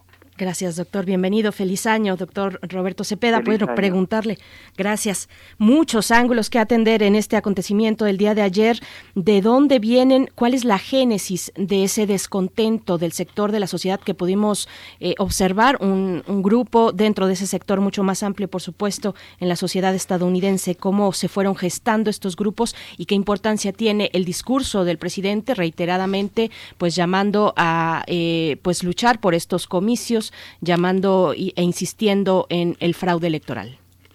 Pues yo, yo eh, veo justamente esos elementos que destacas, Berenice, un presidente que ha eh, eh, promovido este ánimo de encono, ¿sí? Y, y que desde el 2, 3, perdón, desde el 3 de noviembre del año pasado, que fueron las elecciones, él no reconoció los resultados y estuvo hablando de fraude, a pesar de que en estos ya dos meses del después de las elecciones presidenciales, eh, ninguna corte de Estados Unidos avaló o, encontró elementos de prueba. Es decir, estos argumentos de Donald Trump pues, eran infundados en su mayoría o, no se encontró elementos suficientes en los estados. Esto se plasmó justamente en el colegio electoral eh, a mediados de, de diciembre del año pasado y esto eh, es, eh, del colegio electoral, los representantes de cada estado enviaron su sobre al Congreso donde ayer se, se les dio una certificación y todo iba muy bien, ¿no? Hasta que llegó esta turba, estos, yo diría, cientos de manifestantes simpatizantes en el Capitolio se habían reunido previamente antes con Trump. Eh, él, se podría decir que los que los eh, instigó a que fueran al Capitolio, ¿no? Y, y, de ahí que él tiene un, una gran responsabilidad en lo que pasó el día de ayer, que fue inédito, nunca se había dado, que yo recuerde como, como analista de estos procesos, y esto más bien era como un trámite que, el Congreso se reunía, eh, daba a conocer los votos del colegio electoral y se certificaba. No, había habido protestas de algunos legisladores en algunos procesos, pero era muy, muy, eh, digamos, muy diferente. No, digamos que ahora el problema fue desde eh, un movimiento social de simpatizantes de Donald Trump que tiene sus propias características, porque es un grupo de, americanos eh, blancos, supremacistas, eh, supremacistas blancos, muchos de ellos violentos, hay que recordar, muchos grupos de ellos como los Proud Boys, eh, que irrumpieron en el Congreso, y esto si lo, tú lo con, combinas con un, con un discurso del presidente Trump agresivo de que no iba a reconocer y de, incluso se hablaba de que no va a, irse de la Casa Blanca y él quería que se estuvo presionando a Mike Pence, el vicepresidente, para que eh, no reconociera, ¿no? Este eh, que en, en, este proceso de certificación para que de alguna manera lo complicara, estuvo presionando a algunos estados en algunos días previos, como Georgia. En fin, eh, digamos que todo este caldo de cultivo, todo este contexto fue creado por el presidente Trump y que el día de ayer estalló y que a parecer eh, pues son los últimos, eh, digamos, em, acontecimientos vergonzosos del, del, gobierno de Donald Trump. Ayer eh, muchos, la, la, prohibición de la, la, suspensión de la cuenta de Twitter de Donald Trump marca también una relación de los medios con esta, esta forma de manifestarse desde el poder. ¿Cómo entender? ¿Es, ¿Son ataques a la libertad de expresión? ¿Es válido que eh, los grandes dueños de las redes sociales sean jueces, sean quienes tengan la última palabra de qué se dice y qué no se dice? Sabemos que eh, en Europa los discursos de odio, el encono, está legislado con mucha precisión. Eh, no tiene que ver con la libertad de expresión, sino con una moralidad que se establece en la comunidad. Pero en el caso de una potencia como Estados Unidos, ¿cómo se trata eso, Roberto? si era un asalto a la democracia, un asalto a las instituciones, como en este caso el Capitolio, sede del Poder Legislativo de Estados Unidos. De hecho, se decretó el toque de queda, Miguel Ángel. O sea, es algo inédito, del 6 de la tarde a 6 de la mañana. Hubo, creo, cuatro muertos. O sea, sí fue una manifestación eh, violenta con, con estos resultados eh, perniciosos y también hubo más de 50 mm, detenidos, ¿no? En ese sentido, no estaba muy claro, el, el, presidente electo Biden dio un discurso alrededor de las 4 de la tarde más o menos y, y, conminó al, al, presidente Trump a que a que se deslindara de esto y a que a que le pidiera a sus simpatizantes que se fueran a su casa, ¿no? Que que dejaran de de estar ahí complicando el proceso en el Capitolio. Lo hizo el presidente Trump, pero no de manera muy clara, ¿eh? No de manera muy clara, como manifestando una simpatía, un apoyo a estos actos. Incluso se hablaba ayer también de que iba a haber una enmienda que iba a ser utilizada la 25 para destituir a Donald Trump y que Mike Pence quedara estos dos semanas, poco más menos dos semanas, al frente del, gobierno de Estados Unidos, ¿no? A ese nivel llegó entonces, no, de, y, y, y, de calificarlo como una persona no apta mentalmente para desempeñar el puesto de, de, presidente de Estados Unidos. No, no se llegó a eso, pero eso se, se, estaba comentando mucho ayer por la tarde. Entonces, así estuvo, o sea, sí fue algo que molestó mucho a la, a, la clase política estadounidense, ¿no? Porque eh, allanaron un recinto legislativo que nunca había, que yo no recuerdo que haya sido, eh, eh, eh, digamos, algo parecido en, los, en, las últimas décadas. Entonces, bueno, esto había un, un, una, un, un sentimiento de que Donald Trump podría utilizar estos medios como el Twitter para instigar, ¿no? Para instigar a sus simpatizantes porque muchos de ellos se quedaron, tengo entendido, eh, fueron fueron eh, en, después del toque de queda muchos de ellos se quedaron eh, posteriormente pues fueron abandonando ahí los recintos pero bueno pues todavía la situación a pesar de que se había controlado se reanudó la sesión a finales de, del día de ayer y hasta las 3:45 de la mañana pues fue confirmada la victoria de, eh, de Biden fue certificada este por el por el Congreso no entonces, en ese contexto se da, ya Twitter había tenido problemas con, con Donald Trump eh, desde, desde el final de las elecciones, ¿no? Ya le, le habían borrado un tweet por ahí donde argumentaba fraude. Y bueno, son estas, digamos, eh, medias verdades o medias mentiras o estas fake news eh, que le hacen daño, ¿no? Al, al, al país. Y bueno, pues al, al parecer todo este uso de los medios, eh, de las redes sociales de Donald Trump, pues instigó esta revuelta, ¿no? Del, día de ayer y por ahí se estaba, eh, se tenía eh, miedo de que otra vez retomaran estos simpatizantes el Capitolio.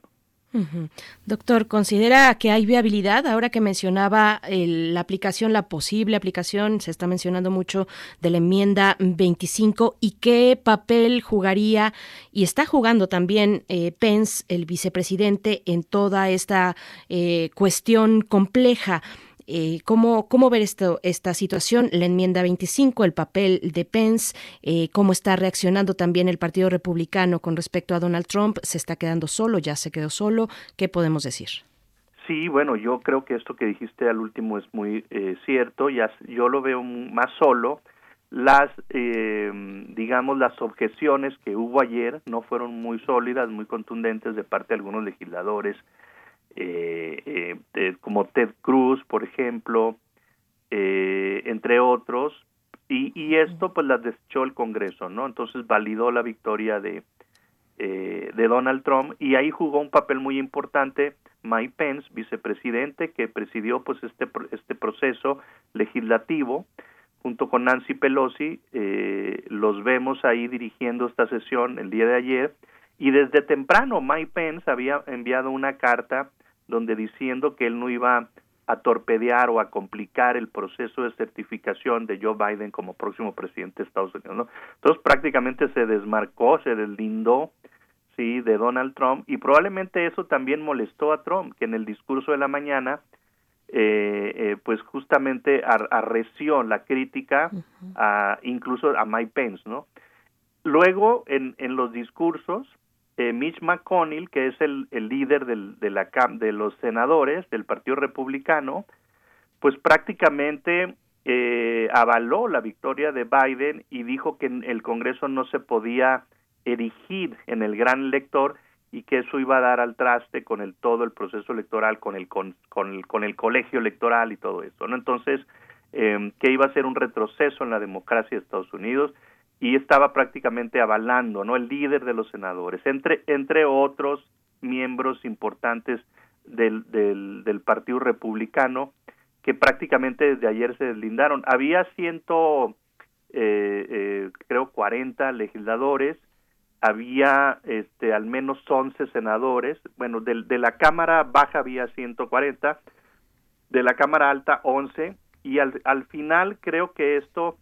eh, eh, no fue suficiente y muchos de esos 140 se redujeron porque lo pudimos ver en los votos cuando apoyaban las, las objeciones eran menos de 100. O sea, quiere decir que esta misma turba que se presentó ayer en el Capitolio que invadió el Capitolio, que hizo destrozos, desmanes y que generó estas muertes lamentables, pues esto al final del día se, se, se revirtió en contra de Trump, ¿no? Se tradujo en algo de que los mismos miembros de su partido pues no está, no estuvieron de acuerdo y había que un de, necesitar un deslinde claro del presidente Trump de que no iba a pasar, de que de porque al final del día cuando se habló ayer de destituir a Trump, pues era, bueno, si esto está pasando ahorita, imagínate lo que va a pasar el 20, cuando tome protesta Biden.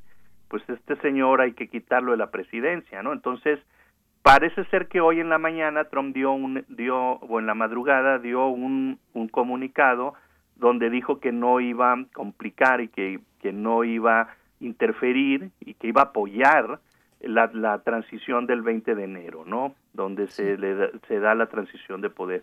Comunicado creo que se publicó en Facebook. Y, y pero dice él que sigue habiendo fraude, ¿no? Entonces ahí es un, un discurso eh, eh, todavía muy raro. Mira, yo, yo no creo que, que vaya a haber esta destitución. Ya quedan dos semanas, ¿sí? Aunque bueno, todo se puede esperar de Donald Trump. Pero también estaba viendo que es un poco complicado eh, legalmente. Eh, se hablaba también ayer de, de una desbandada de, de, cargos importantes de, de, la Casa Blanca y pues vamos vamos a ver no vamos a ver es una posibilidad que está ahí latente. Hay que decir que Mike Pence demostró una institucionalidad eh, y, y, y, demostró una madurez política que contrasta con Trump. Yo creo que uno fue uno de los personajes más importantes el día de ayer, cuando se reabre la sesión, dice Mike Pence que a pesar de todos esos desmanes, a pesar de todo eso, pues iba a seguir el proceso y que se iba a dar la certificación del triunfo de Biden. Sí, Miguel Ángel, te, no te cerrado. Escuchando. Tengo el micrófono, es que tengo el micrófono sí. cerrado por lo general. Hay una, hay una visión, hay una visión, Roberto, que si uno considera que Trump está loco, el sistema electoral es perfecto. Si uno considera que hay anomalías, ciertas anomalías en todo, en todo este proceso que evidentemente las hubo, hay una idea, como señalaron varios académicos, de que el sistema tiene que cambiar, que se tiene que, que se tiene que pensar desde otras perspectivas. ¿Tú cómo lo ves? No, yo estoy de acuerdo totalmente, Miguel Ángel, con eso que acabas de decir. Es un sistema muy anticuado que viene desde la creación de Estados Unidos como surgimiento de Estados Unidos como país y bueno, de muchas leyes también viene del siglo XIX, regulatorias, el, el colegio electoral y todo esto, pero bueno, son una serie de elecciones, de 50 elecciones, como lo hemos mencionado en otros programas, y esto es característica del federalismo, de la descentralización de Estados Unidos, todo este procedimiento. Yo creo que ya eh, no, no podemos hablar de una democracia, ¿no? De una democracia con un sistema como, como este. Eh, ahora, para cambiarlo se necesitan que, eh, creo, tres terceras partes del Poder Legislativo a nivel federal, pero también los estados tienen que, que porque son, son los, los estados también ellos tienen ahí eh, un, margen de maniobra porque ellos realizan las elecciones en realidad, ¿no? No es un, no es un instituto nacional electoral como en México, sino son eh, institutos estatales y al final por eso cuando el día de las elecciones íbamos conociendo lo que decía cada estado, ¿no?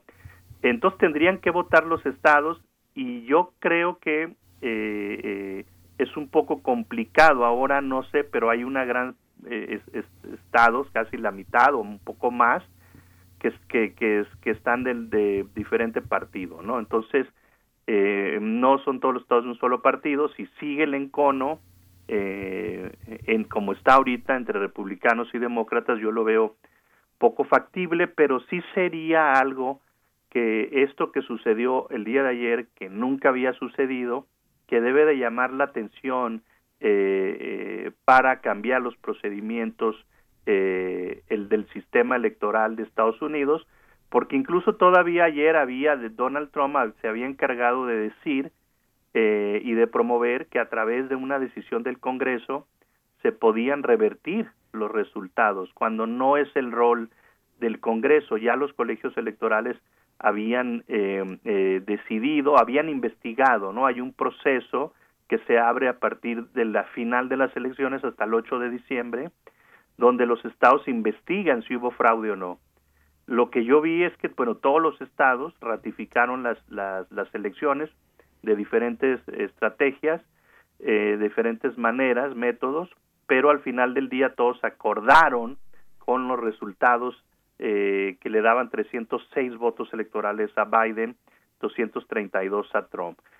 Entonces, bueno, esto sí, de, esto que pasó ayer debería dejar una lección de cómo se puede modificar el, el, sistema electoral de Estados Unidos, si no bien una, una reforma radical, sí una reforma que impida que se den o que, que sea más claro de en, en cada uno de los pasos, es decir, después de las elecciones, después de la sanción del colegio electoral a principios de diciembre y el rol del Congreso, ¿no? El rol del Congreso que se da también a principios de enero previo a la toma de posesión. Doctor Roberto Cepeda, una cuestión de cierre, una pregunta de cierre, ya nos acercamos al final, pero eh, ¿qué podemos esperar de la base trompista? Finalmente están ahí, está ahí el descontento y la polarización, se va a ir, no se va a ir, eh, llegue Biden, bueno, como se prevé, eh, o, no, pero llegará, pero, pero ahí están. Nos hacen, le hacen varias preguntas sobre las, los símbolos, las banderas, las insignias, esta bandera amarilla de fondo amarillo con una serpiente enrollada en el centro, todo esta, esta simbología y esta expresión, digamos, estética, por decirle, por ponerle un nombre, de, de la expresión de los votantes de Trump. ¿Qué decir de estas cuestiones? Bueno, pues sí es un grupo variado. Eh, hay que decir, algunos sí son más violentos este, eh, que otros. Hay grupos estos como los Proud Boys, eh, que incluso están armados, ¿no? Eh, pero bueno, yo miré ayer también hasta banderas del, del confederadas, ¿no? Acuérdense de la guerra civil. Eh, eh, entonces hay un grupo que son estados del sur, que son blancos, que son sobre todo eh, supremacistas blancos, por no decir racistas, eh, y que, bueno, estas, estos se derivan de los procesos históricos eh, de Estados Unidos, ¿no? Respecto a esa bandera que tú mencionabas, que, que amarilla, que mostraban en, en, su centro una serpiente, eh, pues se trata de una bandera de Gadsden que fue diseñada en 1775 para que la enarbolara la Marina independentista en su lucha contra los ingleses, contra la Marina ingleses, Don't Tread on Me, que es No me pisotees, y muestra una cascabel enroscada, pero atenta a un claro signo de amenaza. Es decir, son movimientos nacionalistas que también ayer estaban diciendo, ¿no? No queremos injerencia extranjera con la llegada de Biden, que yo, bueno, no realmente no lo no entendí eso a qué a qué se refieren con injerencia extranjera, pero bueno, sí estaba esta bandera también eh, del, de los de los estados que estaban queriendo formar otro país, de los estados que eran estados del sur, esclavistas, y hay que decirlo, este Berenice, gran parte de esos estados son los que apoyan a Donald Trump, ¿no? Entonces, eh, y él también se ha encargado de apoyarlos a través de su discurso. ¿Qué va a pasar? Son 74 millones de votantes por Trump. Algo tendrá que hacer Biden, es uno de los grandes retos, pero ayer él, él, lo, él lo dijo muy bien. Mm, él, él, él trató de decir, bueno, estos que llegaron al Capitolio es una minoría violenta. Eh, y, y, y, y mucha, muchos analistas pues han dicho, bueno, no todos esos son los que votan por Trump, perdón, los, los que sí, los, los, que votan por Trump, también hay una parte de ciudadanos eh, menos violentos que se han visto afectados por la globalización, que han perdido sus empleos, como ya lo hemos dicho en otros programas, y que son, digamos, algunos eh, más eh, no tan no tan violentos, ¿no? por supuesto. Pues Roberto, muchísimas gracias. Roberto Cepeda Martínez, doctor en ciencia política eh, con orientación en relaciones internacionales, uno de nuestros grandes especialistas en América del Norte. Muchas gracias por toda esta conversación de esta mañana. Pues vamos a seguir a ver a ver qué pasa con este con este proceso. Vamos a estar pendientes, Miguel Ángel, y pues seguimos aquí eh, a sus órdenes. Muchas gracias. gracias. doctor. Feliz año, doctor Roberto Cepeda. Igualmente, Berenice. Gracias. Nos despedimos ya de la radio Nicolaita. Bueno, hay que trabajar la tolerancia, la frustración es una de las eh, uno de los aprendizajes que nos puede dejar también este gran episodio larguísimo que está pronto de llegar a su final, la presidencia de Donald Trump. Nos despedimos de la radio Nicolaita. Vamos a ir al corte y volvemos. Síguenos en redes sociales. Encuéntranos en Facebook como Primer Movimiento y en Twitter como arroba PMovimiento. Hagamos comunidad.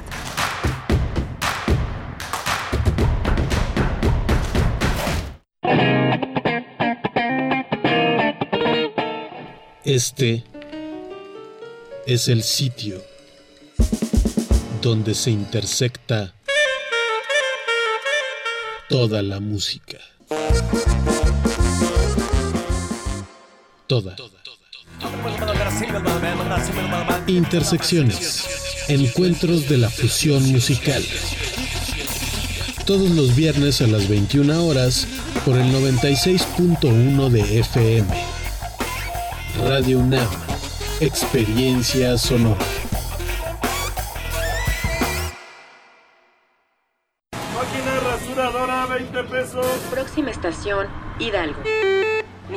Pasajero debe permanecer a bordo. Si reconociste estos sonidos, tienes corazón chilango. Por eso, si conoces a alguien originario de la Ciudad de México que reside en el extranjero, avísale que tramite su credencial para votar para elegir a la primera figura de diputación migrante de la Ciudad de México en las elecciones 2021. Más información en www.ism.mx y www.votochilango.mx. Ahorita lo hago.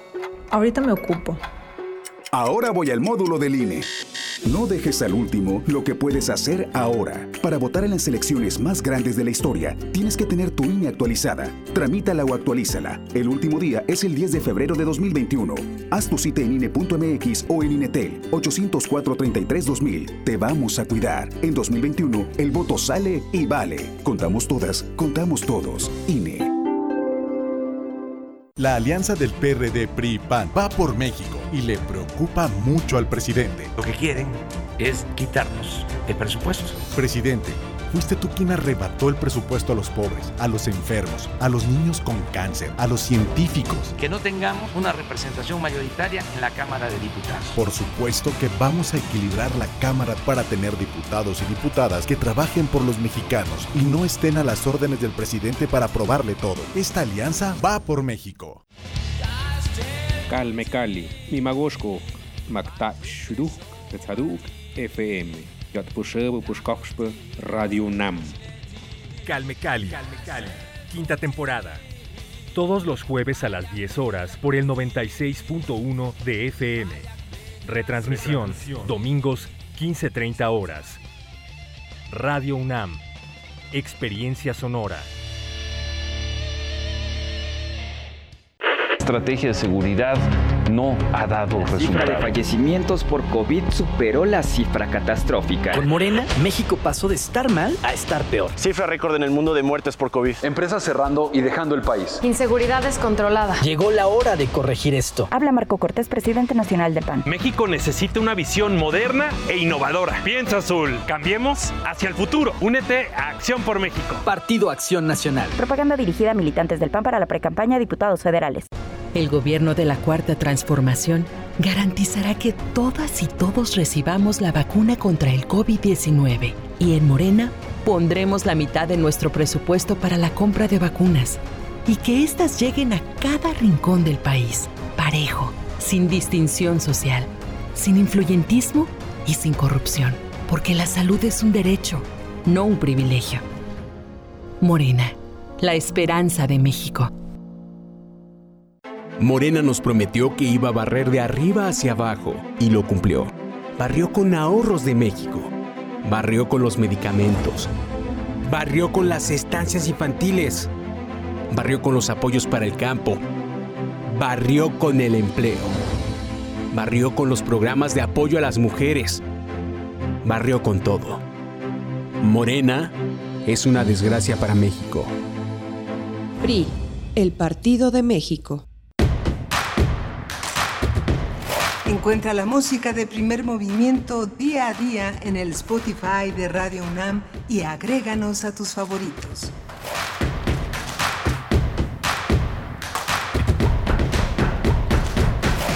Estamos ya de vuelta en primer movimiento para iniciar nuestra tercera hora en esta mañana de jueves. Jueves 7 de enero, son las 9 con 5 minutos de la mañana a la hora del centro del país y transmitimos en vivo a través del 96.1 de FM, el 860 de AM y también en www.radio.unam.mx con la compañía de todo el equipo eh, allá en cabina Frida Saldívar, producción ejecutiva.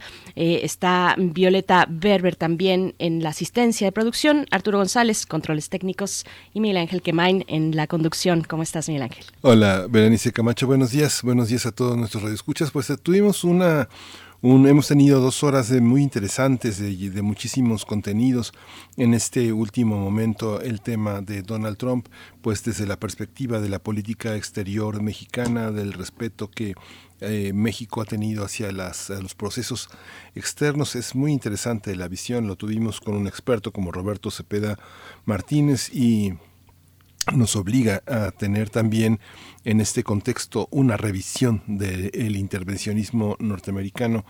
Alberto Betancourt siempre ha tenido esta, este tacto, este pulso fino sobre los autoritarismos y cómo la globalización incide en estos aspectos de la vida cotidiana que son tan, tan eh, a veces que, que se pasan de largo cuando no hay una certeza de la tradición política de la historia de nuestro país. Y justamente hoy va a estar Alberto Betancourt hablando en los mundos posibles de los propósitos geopolíticos de las multinacionales, del Estado y la sociedad en estos mundos posibles de 2021 y lo escucharemos en, en, en un momento.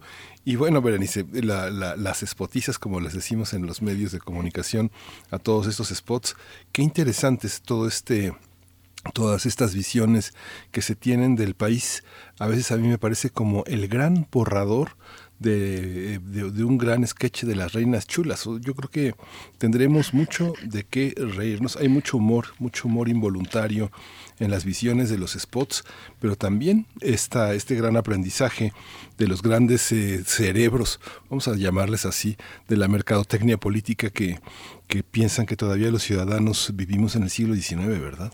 Material muy valioso. Yo creo que están tomando nota ya desde que empezaron estos spots, eh, las compañeras de las Reinas Chulas y todos aquellos que hacen sí. sus eh, stand-ups y que hacen comedia también, comedia política, pues bueno, no se pierdan, por cierto, todo lo que han estado produciendo las Reinas Chulas con respecto a la política ya dentro de la 4T.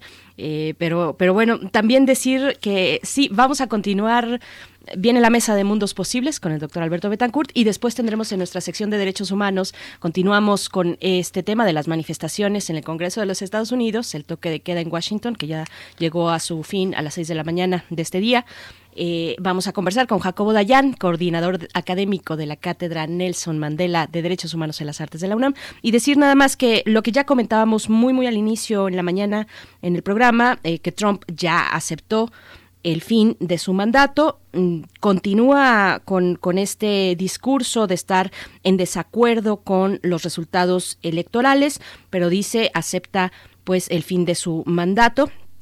Esto lo dijo a través de la cuenta de Dan Scavino, que es uno de sus colaboradores. Es la persona que le escribe los tweets a Donald Trump, dado que desde el día de ayer, tanto empresas como Facebook y Twitter, pues eh, eh, suspendieron la cuenta por una serie, una cantidad de horas, la cuenta de Donald Trump, así es que todo este comunicado, pues lo saca a través de la cuenta de su colaborador Dan Scavino, quien le escribe los los tweets a Donald Trump. Pues bueno, hasta ahí vamos, hasta ahí vamos en esta en esta cuestión. Vamos a ir, Miguel Ángel, si estás de acuerdo con la poesía. vámonos. Primer movimiento. Hacemos comunidad. Es hora de Poesía Necesaria. Bien, pues hoy la poesía, hoy la propuesta en la poesía es también una forma de acompañar lo que hemos visto en las últimas horas en los Estados Unidos, estas manifestaciones. Así es que es un buen pretexto para acudir a la poesía. Vamos a escuchar la primera parte de cinco la primera parte del poema Los hombres huecos del escritor norteamericano T.S. Eliot, eh, quien pasó por pasó una buena parte de su vida en Inglaterra, pero es de origen norteamericano. Los hombres huecos es un poema compuesto por cinco secciones, como comentaba. Eh, fue publicado en 1925 en un momento muy personal muy complejo, muy adverso para este gran escritor. Así es que vamos con este poema. Después la música a cargo de Childish Gambino, este actor, eh, artista, mm, cantante norteamericano que eh, hace unos años nos dio una canción pues que fue un golpe fuerte para entender a los Estados Unidos. This is America es lo que vamos a escuchar después, pero vamos con la poesía de T.S. Eliot que ustedes pueden encontrar ya en nuestras redes sociales. La primera parte solamente, porque es un poema largo. Somos los hombres huecos, los hombres rellenos de acerrín, que se apoyan unos contra otros, con cabezas embutidas de paja, sea, ásperas nuestras voces, cuando susurramos juntos, quedas sin aliento como viento sobre hierba seca o el trotar de ratas sobre vidrios rotos en los, en los sótanos secos, en los sótanos secos, contornos sin forma, sombras sin color, paralizada fuerza, ademán inmóvil, aquellos que han cruzado con los ojos fijos al otro reino de la muerte, nos recuerdan, si acaso, no como las almas perdidas y violentas, sino tan solo como hombres huecos, hombres rellenos de acerrín.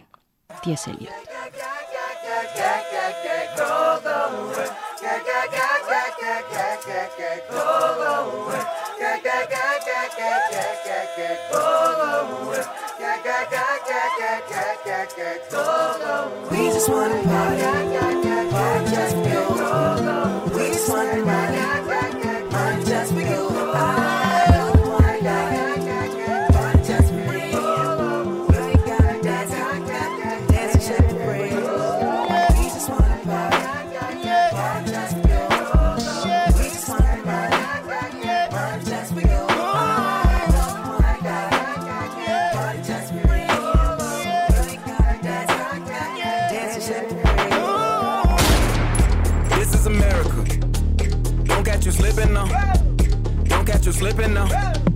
Look what I'm whipping now. This is America. Don't catch you slipping now.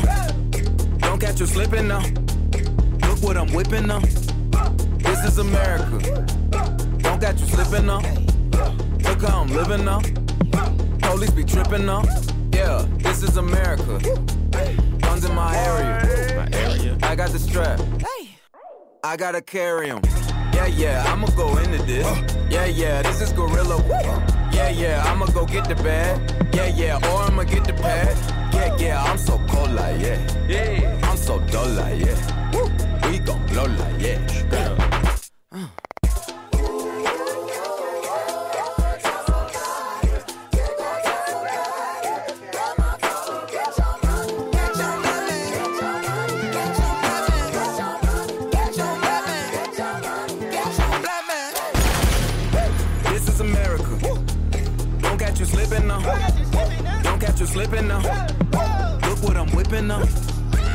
Is America. Don't catch you slipping now. Don't catch you slipping now. Look what I'm whipping now. Look how I'm geeking now. I'm so fitted. I'm on Gucci. I'm so pretty. Yeah, yeah. I'm gonna get it. Watch me move. This is selling. That's a tool. Yeah. On my Kodak.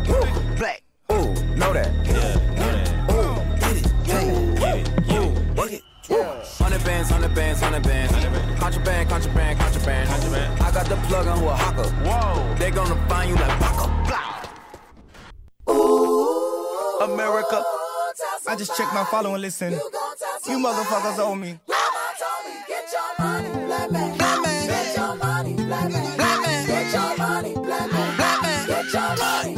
You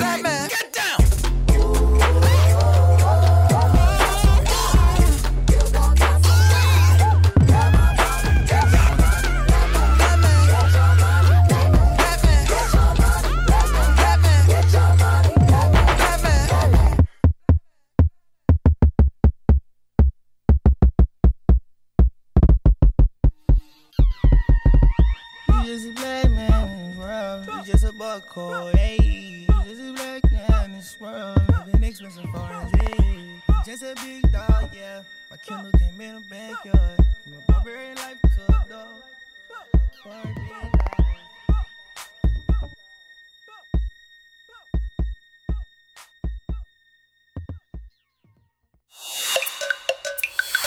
Primer movimiento. Hacemos comunidad. La mesa del día.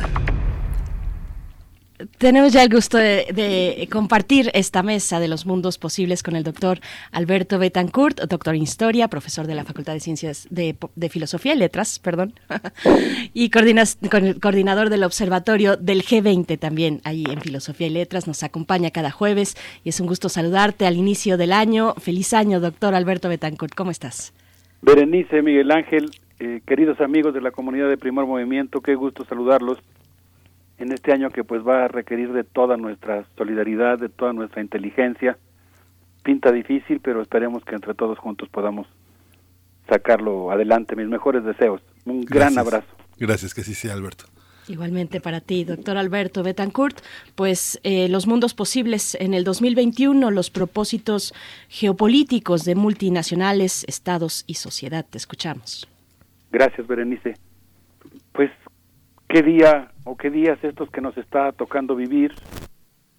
El mundo contempla atónito lo que está ocurriendo en Washington, D.C. Nosotros hace dos meses, citando el podcast de alerta de Michael Moore, decíamos que este gran periodista norteamericano señalaba que cada día que gobierna Donald Trump es un peligro para los Estados Unidos, para los migrantes, para América Latina y para el mundo. Y pues lo confirmamos, aunque como suele ocurrir en estos casos, como dice Lacan, el perverso suele rebasar al neurótico, ¿no? A veces estas expresiones eh, del mal, llamémosle así, eh, rebasan nuestra imaginación y nuestras previsiones y pues lamentablemente estamos viendo un acontecimiento que reclama de toda nuestra atención y de la paciente y muy eh, artística, digamos, construcción de un gran relato colectivo desde América Latina sobre lo que está ocurriendo en Estados Unidos.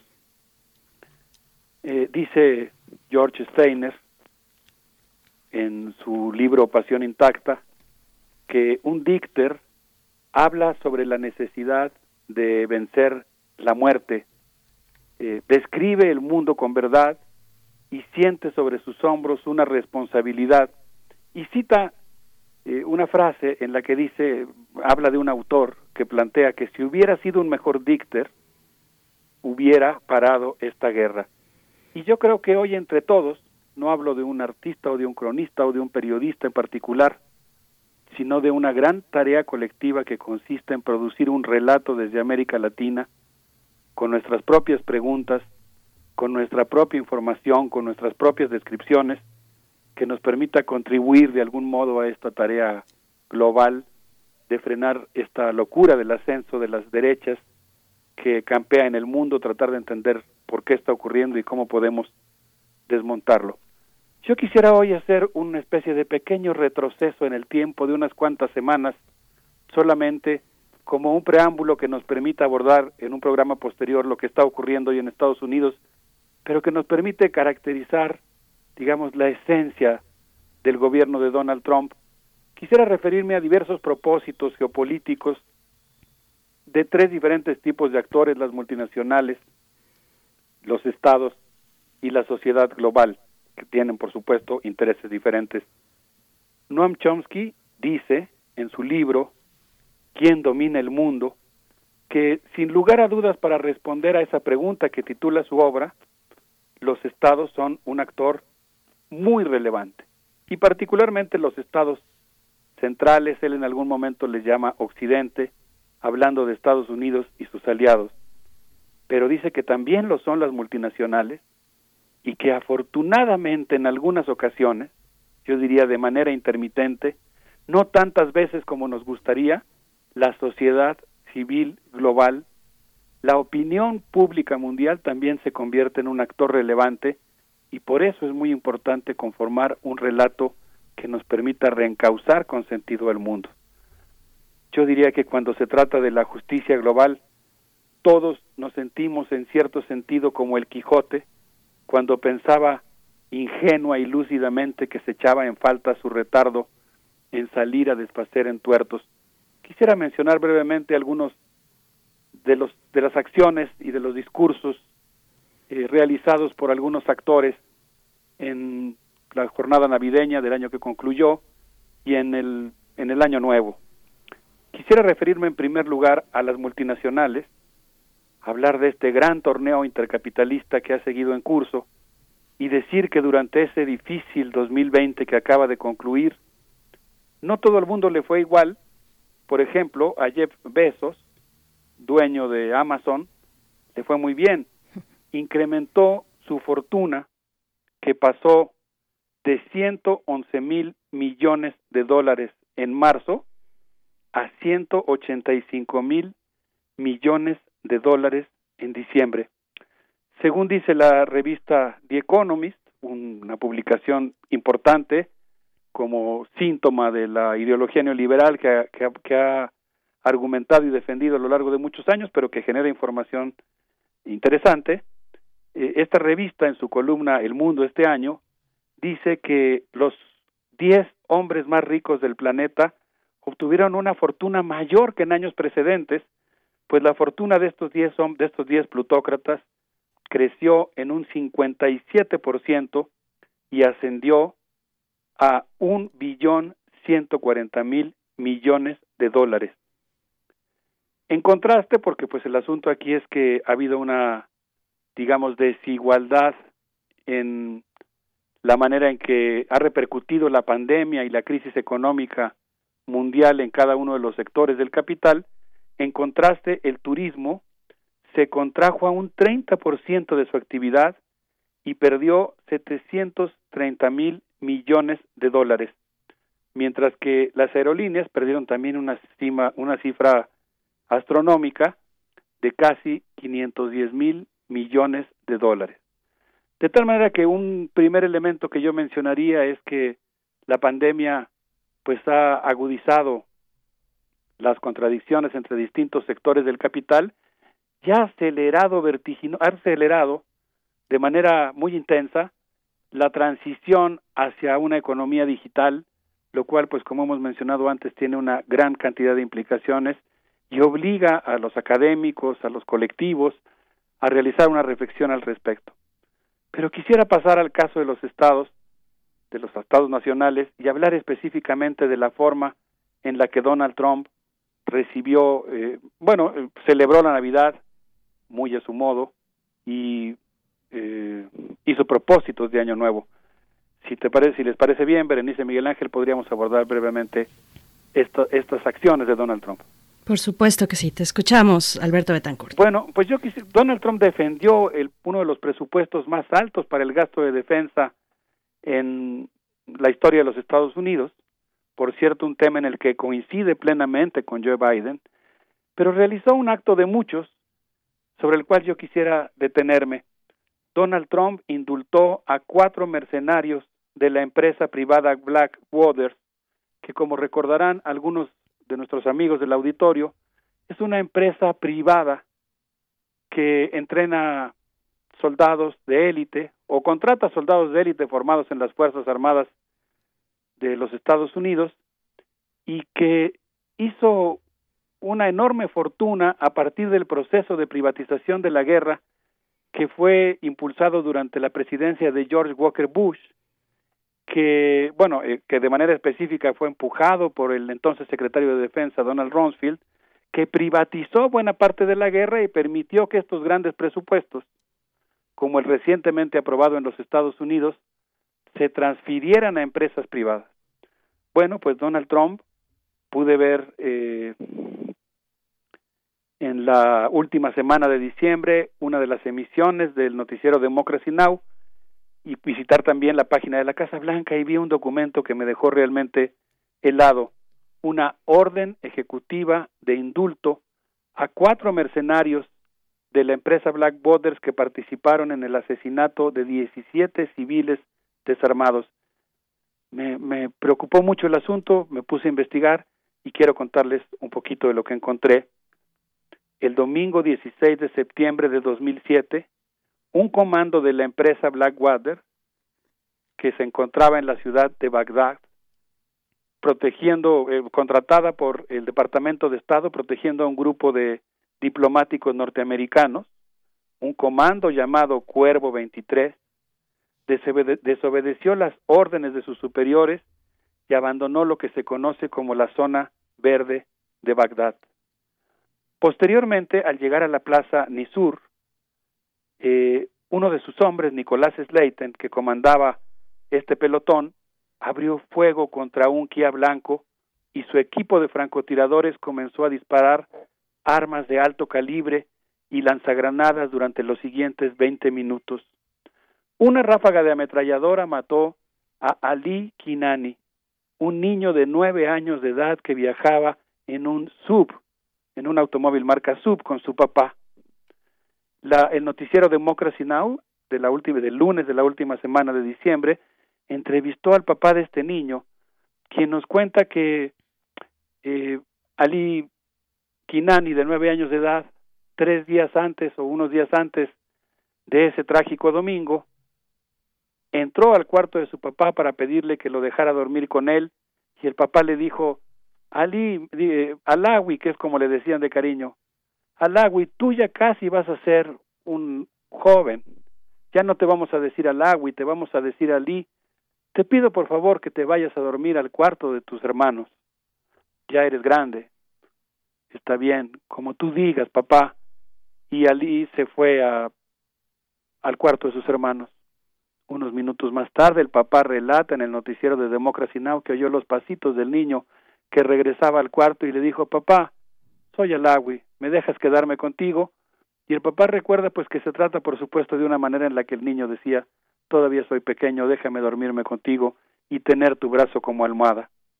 Ese domingo, la familia de Ali Kinani fue a visitar a su tía y venía regresando de esta visita familiar cuando se encontró eh, con un congestionamiento en la Plaza Nisur y con este terrible episodio en el que un grupo de mercenarios de Blackwaters sin pretexto alguno, desconozco la razón, probablemente se pusieron nerviosos, probablemente vieron algo que los sobresaltó, eh, no voy a especular respecto a sus motivos, pero abrieron fuego contra un grupo de civiles desarmados, mataron a 17 personas, hirieron gravemente a otras 17.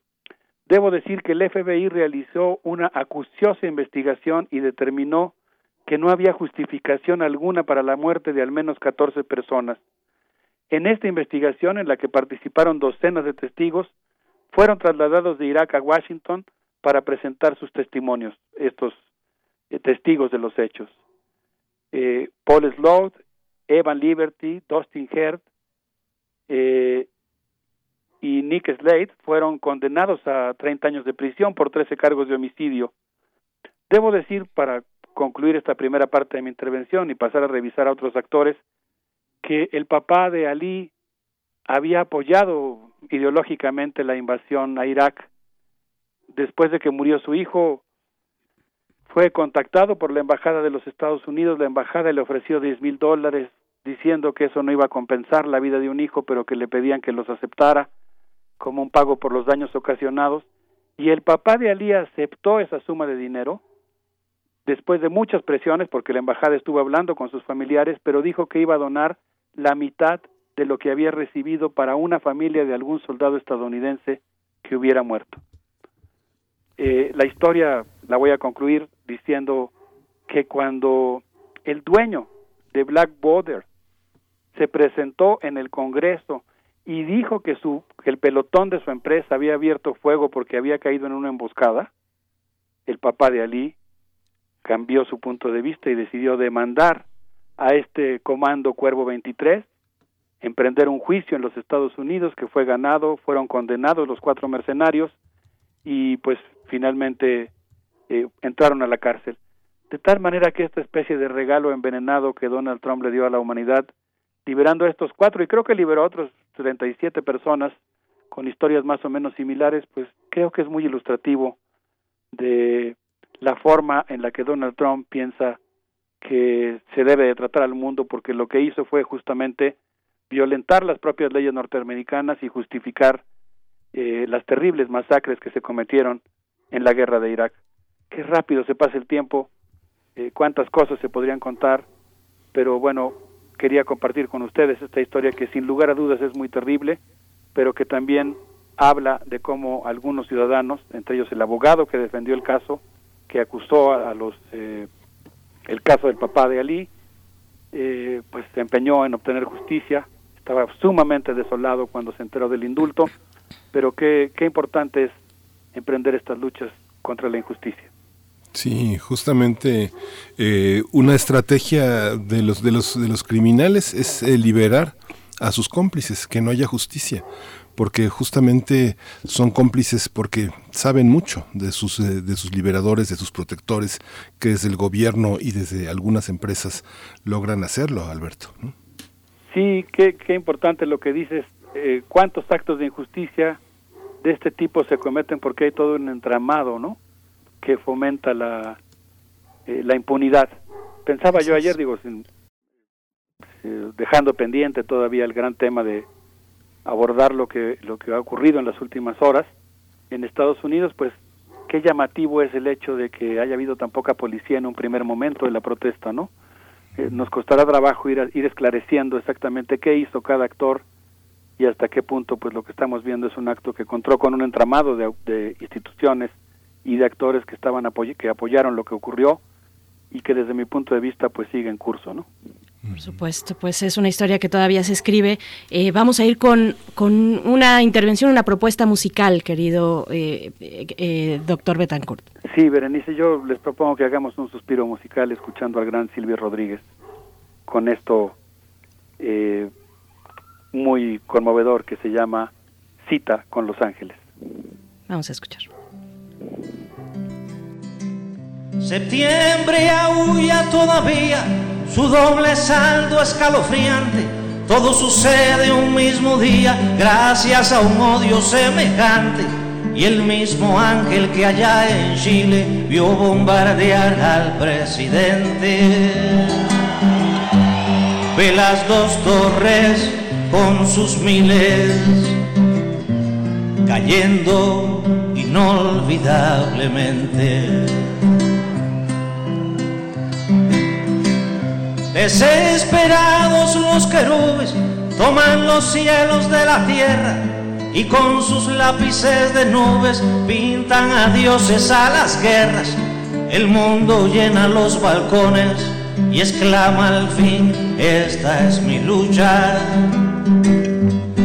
Pero el Señor de los cañones no mira al cielo ni lo escucha. Pobres los ángeles urgentes que nunca llegan a salvarnos. ¿Será que son incompetentes o que no hay forma de ayudarnos para evitarles más dolores y cuentas del psicoanalista? Seamos un tilín mejores y mucho menos egoístas. Seamos un tilín mejores y mucho menos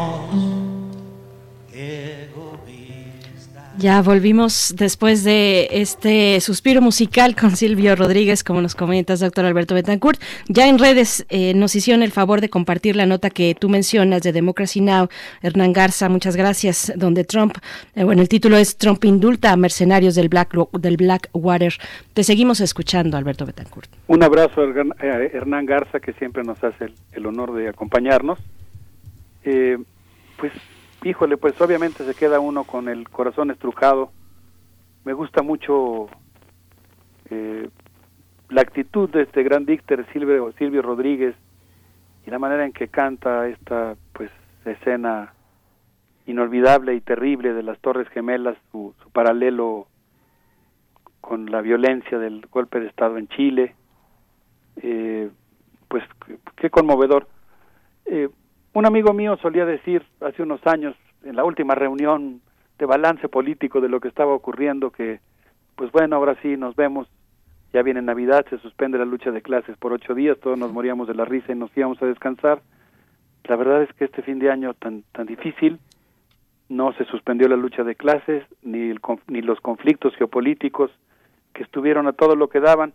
Quisiera mencionar lo que hicieron otros dos actores, hemos hablado de un ejemplo, una pizquita de lo que ocurrió en los Estados Unidos, ahora quisiera mencionar un poco lo que ocurrió en China y lo que ha pasado muy brevemente en la Unión Europea. El domingo 20 de diciembre, el presidente de la República Popular China, Xi Jinping, ordenó al capitán Lai Ji-shun, eh, comandante del portaaviones Shandong, hecho en China y listo para el combate las 24 horas del día, los 365 días del año, realizar ejercicios nocturnos en el mar del sur de China y enfilar hacia Taiwán, que ha sido blanco de una serie de provocaciones por parte de la Marina norteamericana. Debo decir, por cierto, que creo que el peligro de la estancia de Donald Trump en la presidencia de Estados Unidos seguirá latente cada día que él esté en ese cargo. Y hay mucha preocupación en diversos países del mundo eh, entiendo que en parte en China, aunque China tiene un buen rato que está preparada para una eventualidad, pero también, por ejemplo, en Irán respecto a que Donald Trump pudiera todavía cometer una última locura bélica, de tal manera que el mundo está en vilo no solamente por la democracia en Estados Unidos, sino por lo que pueda pasar en estos días por venir, por lo que vuelvo a insistir en que es muy urgente que todos pongamos nuestro granito de arena. Bueno, pues el 30 de diciembre de 2020 en una cumbre virtual celebrada entre Xi Jinping, Angela Merkel, Emmanuel Macron, Charles Michel, que es presidente del Consejo Europeo, y una persona muy interesante, muy cercana a Angela Merkel, Ursula von der Leyen, es, eh, quien fue ministra de Defensa de, de Alemania y actualmente forma parte del Consejo Europeo, se anunció un acuerdo de inversión entre la Unión Europea y China. La Unión Europea está muy activa y ha firmado también un acuerdo de libre comercio con el Mercosur. Me llamó mucho la atención este acuerdo que pasó casi inadvertido para los medios de comunicación porque pues habla de movimientos geopolíticos importantes, ¿no? Eh, me parece que el mundo se está reacomodando en muy buena medida, que la lucha por el poder global continúa con toda su intensidad y en ese sentido creo que necesitamos una cobertura mediática que tome en cuenta eh, elementos como este que por lo menos yo no me había enterado hasta que realicé esta investigación para mi intervención en Mundos Posibles. El último día del año, el presidente de la República Popular China, Xi Jinping, pronunció un discurso en el que se refirió a los esfuerzos gloriosos del pueblo chino para vencer la pandemia, saludó el esfuerzo de los trabajadores de la salud, los científicos, los trabajadores comunitarios y los obreros de la construcción, porque entre todos, dijo, construyeron una muralla para proteger a China del COVID-19. Son los héroes de este año, de un año extraordinario, héroes que vienen del pueblo, personas ordinarias que hicieron cosas extraordinarias. Quisiera concluir, porque qué rápido se nos va el tiempo, Berenice Miguel Ángel, con una última idea. Sí, por supuesto, Te, seguimos escuchando. Con una última idea eh, que tiene que ver con lo que ha ocurrido con el Brexit, ¿no? Estas escenas conmovedoras que vimos en el puerto de Dover, eh, con las largas filas de camiones el día que se cerraron las fronteras europeas para Gran Bretaña por el tema del COVID, que se consteló, aunque al parecer no era la razón eh, por la que se había tomado esta política migratoria, pero se consteló con las intensas negociaciones del divorcio, del caro divorcio de Gran Bretaña y la Unión Europea, complicado, el Brexit. Pues eh, quisiera citar brevemente un texto de Mark Weisbrot que habla eh, sobre una institución fallida, el Fondo Monetario Internacional, y dice que la agenda política del Fondo Monetario Internacional y la Unión Europea ha conducido a la jibarización del estado de bienestar, la reducción de la salud pública, el achicamiento de las pensiones y el gasto social, así como al abaratamiento de la fuerza de trabajo, lo que se ha traducido en desempleo en estancamiento durante años. Creo que esa, ese, digamos, descenso del nivel de vida en Europa, por lo menos para amplios sectores de la población, explica en buena medida, aunque, aunque eso requiere un análisis particular, un tipo de reacción como el Brexit, pero explica también algo que a mí me ha conmocionado mucho, que me ha conmovido más bien, y que me parece muy importante mencionar aquí. Quisiera tocar como parte de estos movimientos políticos, ahora aunque sea solo al final de mi intervención, pero dándole mucho peso en mi análisis, a una de las muchas expresiones, pero una muy importante de la sociedad civil global, que es el comunicado del Ejército Zapatista de Liberación Nacional, que se llama Por la Vida, y que anuncia una, un viaje de los zapatistas por la Europa de abajo, podríamos decir, y lo que me conmovió mucho es lo que quisiera resaltar aquí, más allá del análisis posterior y, y el, digamos, la revisión del, del, eh, de la declaración, del comunicado y de la propia intención del viaje, más allá de analizarlo después con más detalle, me conmovió profundamente la larga lista de organizaciones de Francia, de Grecia, de Alemania, de Italia, de España, son centenares de organizaciones que están esperando ya a los zapatistas y creo que más allá del viaje de los zapatistas lo que muestra es una, un fermento de una Europa desde abajo que se está tratando de organizar y que está tratando de construir un mundo más humano. Cuántas cosas que decir Qué gusto volverme a encontrar con ustedes, Berenice y Miguel Ángel. Gracias, Alberto. Muchas gracias, doctor Alberto Betancourt. Bueno, es una amalgama de actores y, poderes muy compleja la que nos muestras. Eh, iniciabas mencionando, bueno, vamos a ver a América Latina, por supuesto, pero hablas de las transnacionales de Estados Unidos. Y ayer George Bush, George W. Bush, usaba el término de república bananera para describir lo que pasó en el Capitolio. Y yo pensé en la United Fruit Company eh, y en el despojo y en la intervención a países de Centroamérica y de Caribe, países desestabilizados precisamente por el imperio, que, que ahora mm, y que desde siempre han mencionado peyorativamente así, con ese adjetivo de República Bananera, a, a, estos países que fueron despojados por ellos mismos. Sí, creo que no hay modo y que lo más sano es, o sea, no hay modo de no conmoverse y que lo más sano es hacerlo y estar muy atentos y pues no sé, tratar de, posicionarnos lo mejor posible éticamente hablando respecto a lo que está ocurriendo, pero no cabe duda que pues es casi irreprimible decir que en cierto sentido se ve como un boomerang, ¿no? De una violencia que, que había sido lanzada contra el mundo en muchas ocasiones y que ahora regresó y cae sobre el propio pueblo y la sociedad norteamericana. Sí. Esto que comentas, Alberto, que es muy interesante. Eh, vamos a ver justamente lo que tú dices. Vamos a, observar con quiénes se reúne el, eh, el, ejército zapatista en Europa, porque hay un relevo, hay un relevo generacional. Nosotros en México hemos tenido, bueno, y en América Latina la fortuna de tener como representantes de Francia, de Italia, de Alemania, agregados culturales, embajadores verdaderamente extraordinarios que han aportado, que han escrito libros sobre los países en los que han estado y hoy hay un relevo, hay un relevo. Parece que muchos de los hombres y mujeres que están al frente de instituciones que en las organizaciones europeas están eh, viendo hacia América Latina hablan español, pero no han estado, no han estado entre nosotros desde hace mucho tiempo. Es una nueva modalidad de, de, relaciones diplomáticas. Muchos de los eh, embajadores y de los agregados y de los intelectuales que han estado en el Salón del Libro, etcétera, son personas que han vivido entre nosotros, que tienen el español colombiano, cubano, mexicano de una manera muy fluida, muy interesante, al grado de escribir. Así que vamos a ver quiénes son, quiénes son los nuevos rostros que reciben a esta América Latina imaginada eh, a través del ejército zapatista, ¿no? Sí, vamos a ver, eh, coincido con tu comentario, Miguel Ángel, muchas gracias. Vamos a ver hasta dónde llega esto que podríamos llamar una diplomacia del buen vivir, eh, una diplomacia basada en el aprender a escuchar, sin idealizar a ningún actor, yo creo que es una iniciativa importante.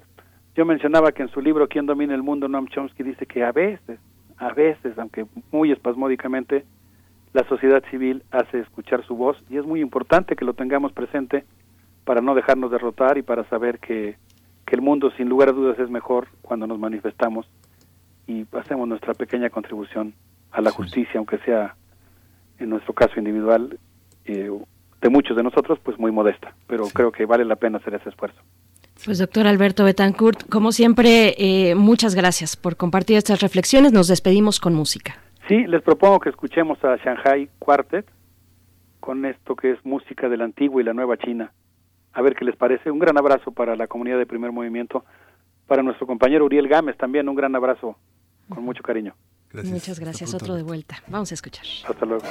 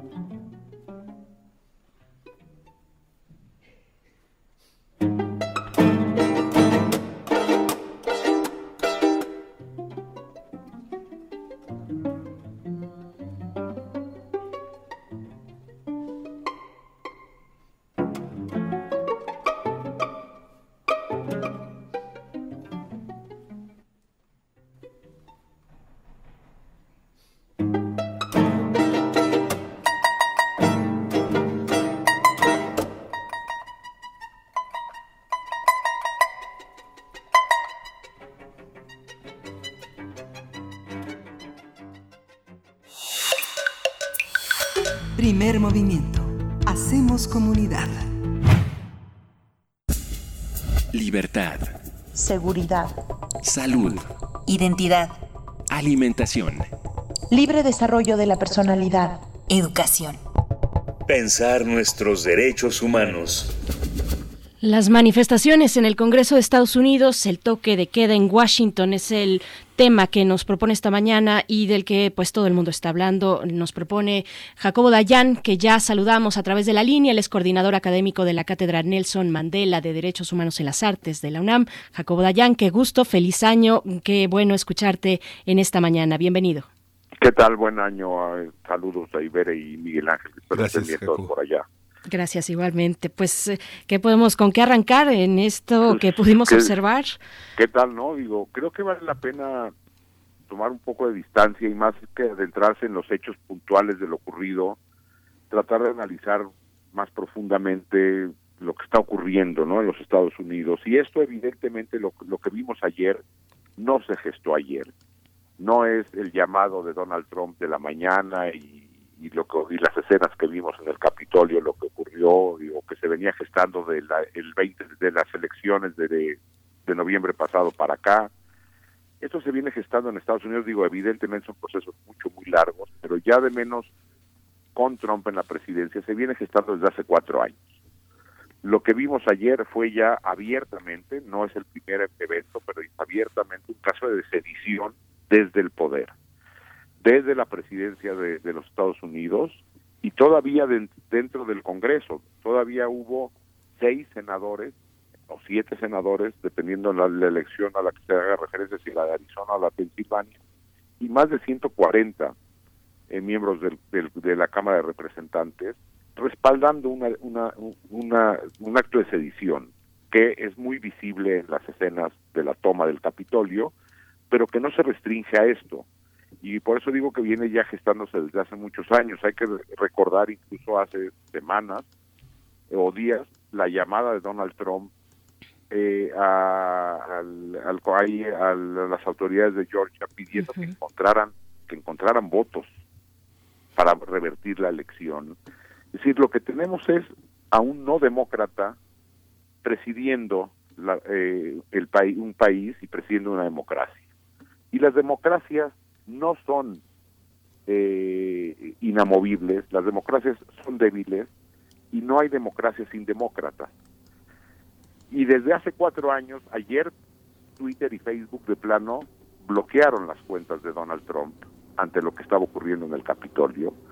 Y las preguntas que tendríamos que hacernos, sociedad, medios, eh, academia, es cómo se gestó esto en los últimos cuatro años, cómo las instituciones que de alguna manera en Estados Unidos han resistido todavía el embate a, a la democracia, pero fueron tolerando cosas que en, en mi opinión hay hay algunos hay algunas barreras que no deberían de ser tolerables. El discurso de abiertamente el discurso de odio de Donald Trump racista desde el día uno misógino xenófobo contra minorías hablando respaldando a grupos ultranacionalistas antisemitas racistas en los Estados Unidos. Y esto no llamó la atención o era la, era era la crítica del momento. Un tipo que desde la presidencia miente sin empacho no hay discurso público que se que se pueda que se pueda sostener con una con el nivel de mentiras desde la autoridad y eso se toleró o lo único que se hacía es criticar y criticar y criticar pero nunca las autoridades es decir los pares los miembros del partido de Donald Trump, los miembros del gabinete de Donald Trump, la gente cercana a Donald Trump, jamás se levantó y dijo hasta aquí. Y eso es muy peligroso. No hay vida democrática en un ambiente de mentiras y no hay manera de ejercer autoridad desde la mentira, desde la polarización, desde la descalificación del otro, desde el inicio de lo bien a los medios de comunicación. Es decir, ahí hay un montón de, y bueno, ya no de qué decir, de los ataques frontales a distintas instituciones del aparato eh, de- de de- del aparato desde administración y procuración de justicia y político en los Estados Unidos de parte de Donald Trump. Ahí están las lecciones, el discurso nativista, ultranacionalista, y las democracias, algunas resisten y algunas no resisten. Y yo creo que ahí hay mensajes para Estados Unidos, evidentemente, pero también hay mensajes para muchos otros países. En Estados Unidos se tiene que construir nación con y sin, eh, perdón, con el con, con unos y con otros. Es decir, el futuro de los Estados Unidos no está excluyendo a la base de Trump. Y así en cualquier parte del mundo. Y ahí digo que tenemos que hacer una reflexión porque aquí el discurso polarizante y de odio está presente. No pasa nada con las mentiras un día sí y otro también. Y se pretende construir un país con una parte de la ciudadanía que cumple con algunos estándares que desde el poder son, son, son apreciados y otros no. Y hay un embate constante a las instituciones. Las democracias son débiles y lo ocurrido ayer en los Estados Unidos debería mandar mensajes a muchos lugares del planeta, incluyendo México. Uno no puede ni mentir, ni polarizar, ni golpear a las instituciones instituciones, a los medios, a la sociedad de manera permanente y pensar que eso no trae consecuencias. Ahí está lo ocurrido ayer en los Estados Unidos, que medianamente han podido procesarlo. ¿Por qué? Porque hay instituciones mucho más sólidas que en algunos otros lugares, pero incluso allá se pueden dar actos de sedición, repito, desde el poder. Pues Jacobo Dayan, y es que vimos el desdoblamiento durante estos cuatro años, por lo menos, cómo se fue desdoblando esta apología de la violencia, de la discriminación, al punto cumbre que pudimos observar ayer. Eh, varios comentarios a lo largo del día en, nuestras redes eh, apuntan hacia quiénes son, quiénes son ellos, ¿Qué, ¿Qué, son estos símbolos que se han desplegado, que se desplegaron ayer? Esta bandera amarilla, por ahí se insistía en nuestros comentarios, bandera de fondo amarillo con una, con una, con un cascabel, una serpiente de cascabel enrollada al centro. Eh, la bandera confederada, en fin. Es una locura, ni en la guerra sí. civil norteamericana hubo una bandera confederada dentro del, -huh. ¿Con qué conectó Trump eh, la América profunda que despertó precisamente con él? ¿sí? Y, y, también sería un error por parte de los demócratas pensar que no hay que construir futuro con esa gente. Uh -huh. O sea, entiendo yo, y ayer oía una entrevista con, con, un, con el representante, un, miembro de la Cámara de Representantes de Michigan, que decía algo muy interesante. Eh, lo que decía es, hay una crítica a la polarización en todo el mundo, no nada más en Estados Unidos. Sí, evidentemente hay un discurso polarizante en buena parte del mundo pero la responsabilidad para llegar a puntos de diálogo no es la misma del demócrata que se ha polarizado que del tipo que entró al Capitolio con una bandera confederada o con una playera de Auschwitz o, eh, o, del que dice que hubo robo elector de, de, las elecciones pero no hay ninguna prueba y se, todos los días siguen golpeando. O sea, creo que en la polarización, evidentemente Trump y su base han rebasado límites que eh, los obligaría a ellos a avanzar mucho más a un punto medio de diálogo. Uh -huh. Y entonces quien polariza tiene una mayor responsabilidad. Y repito, ahí también tenemos que voltear a ver lo que ocurre en nuestro país. Sí. Oye, Jacobo, esta visión de las empresas de Facebook y de Twitter de quitarle la voz, de cancelar la cuenta de Donald Trump, ¿tú cómo lo ves? ¿Son atentados a la libertad de expresión o estamos en el mismo eje europeo de detener el odio y de detener esta este llamado sí. a la insurrección, como lo a ver, hay dos, hay dos visiones. La europea, como bien uh -huh. dices, donde el límite a la libertad de expresión está, está eh, antes en la apología de la violencia, por ejemplo, o incitación al odio. O a la, eh, eh, en, en, Estados Unidos, la primera enmienda a la Constitución permite que el discurso de Trump no sea ilegal. Es decir, ese discurso xenófobo, racista, clasista, misógino, con el que hizo campaña incluso sí. a la presidencia, una campaña como la de Trump sería impensable en Alemania o en Francia, por ejemplo. Claro. En esos mismos términos. Ahora, que Twitter haya y Facebook hayan decidido pararlo porque estaba en ese momento la manifestación, me parece que fue correcto. Ahora, yo creo que sí tendría que haber un análisis más profundo de la tolerancia que está habiendo al discurso de odio en redes sociales bajo esa lógica de la primera enmienda yo no estoy yo no, en ningún momento creo que haya que restringir la libertad de expresión pero la apología de la violencia y el discurso de odio tiene que ser atajado y mucho más cuando es desde el poder entonces ahí hay, hay una gran diferencia entre que tú o yo digamos algo como ciudadanos a que lo diga el presidente de la república uh -huh. Uh -huh. Sería interesante también, por supuesto, profundizar en esta cuestión de la libertad de expresión y comparar un poco cuál es la concepción de la misma eh, en, en, lugares o en países como Estados Unidos, donde hay una apertura y una libertad, eh, comparado con, por ejemplo, Europa, que tiene un, un, una historia importante historia, al respecto. Claro, ¿no? Uh -huh. claro, por su historia. Y, y en Estados Unidos yo creo que anteponiendo la libertad de expresión, ayer llegó un momento en que se dieron cuenta que, eh, que el discurso, es que no es lo mismo prohibirle a un ciudadano, a una ciudadana, la manifestación de sus ideas, que acotar al poder en su discurso. Entonces, cuando el discurso de odio proviene de la autoridad, tiene que haber contrapesos suficientes por, para poderlo atajar. Y no es y no sería lo mismo eh, criticar o eh, bloquear la libertad de expresión de un ciudadano, una ciudadana normal que en la calle diga lo mismo. Pues Tiene- Jacobo tiene Dayan. con- sí, porque tiene consecuencias distintas. Por supuesto, por supuesto.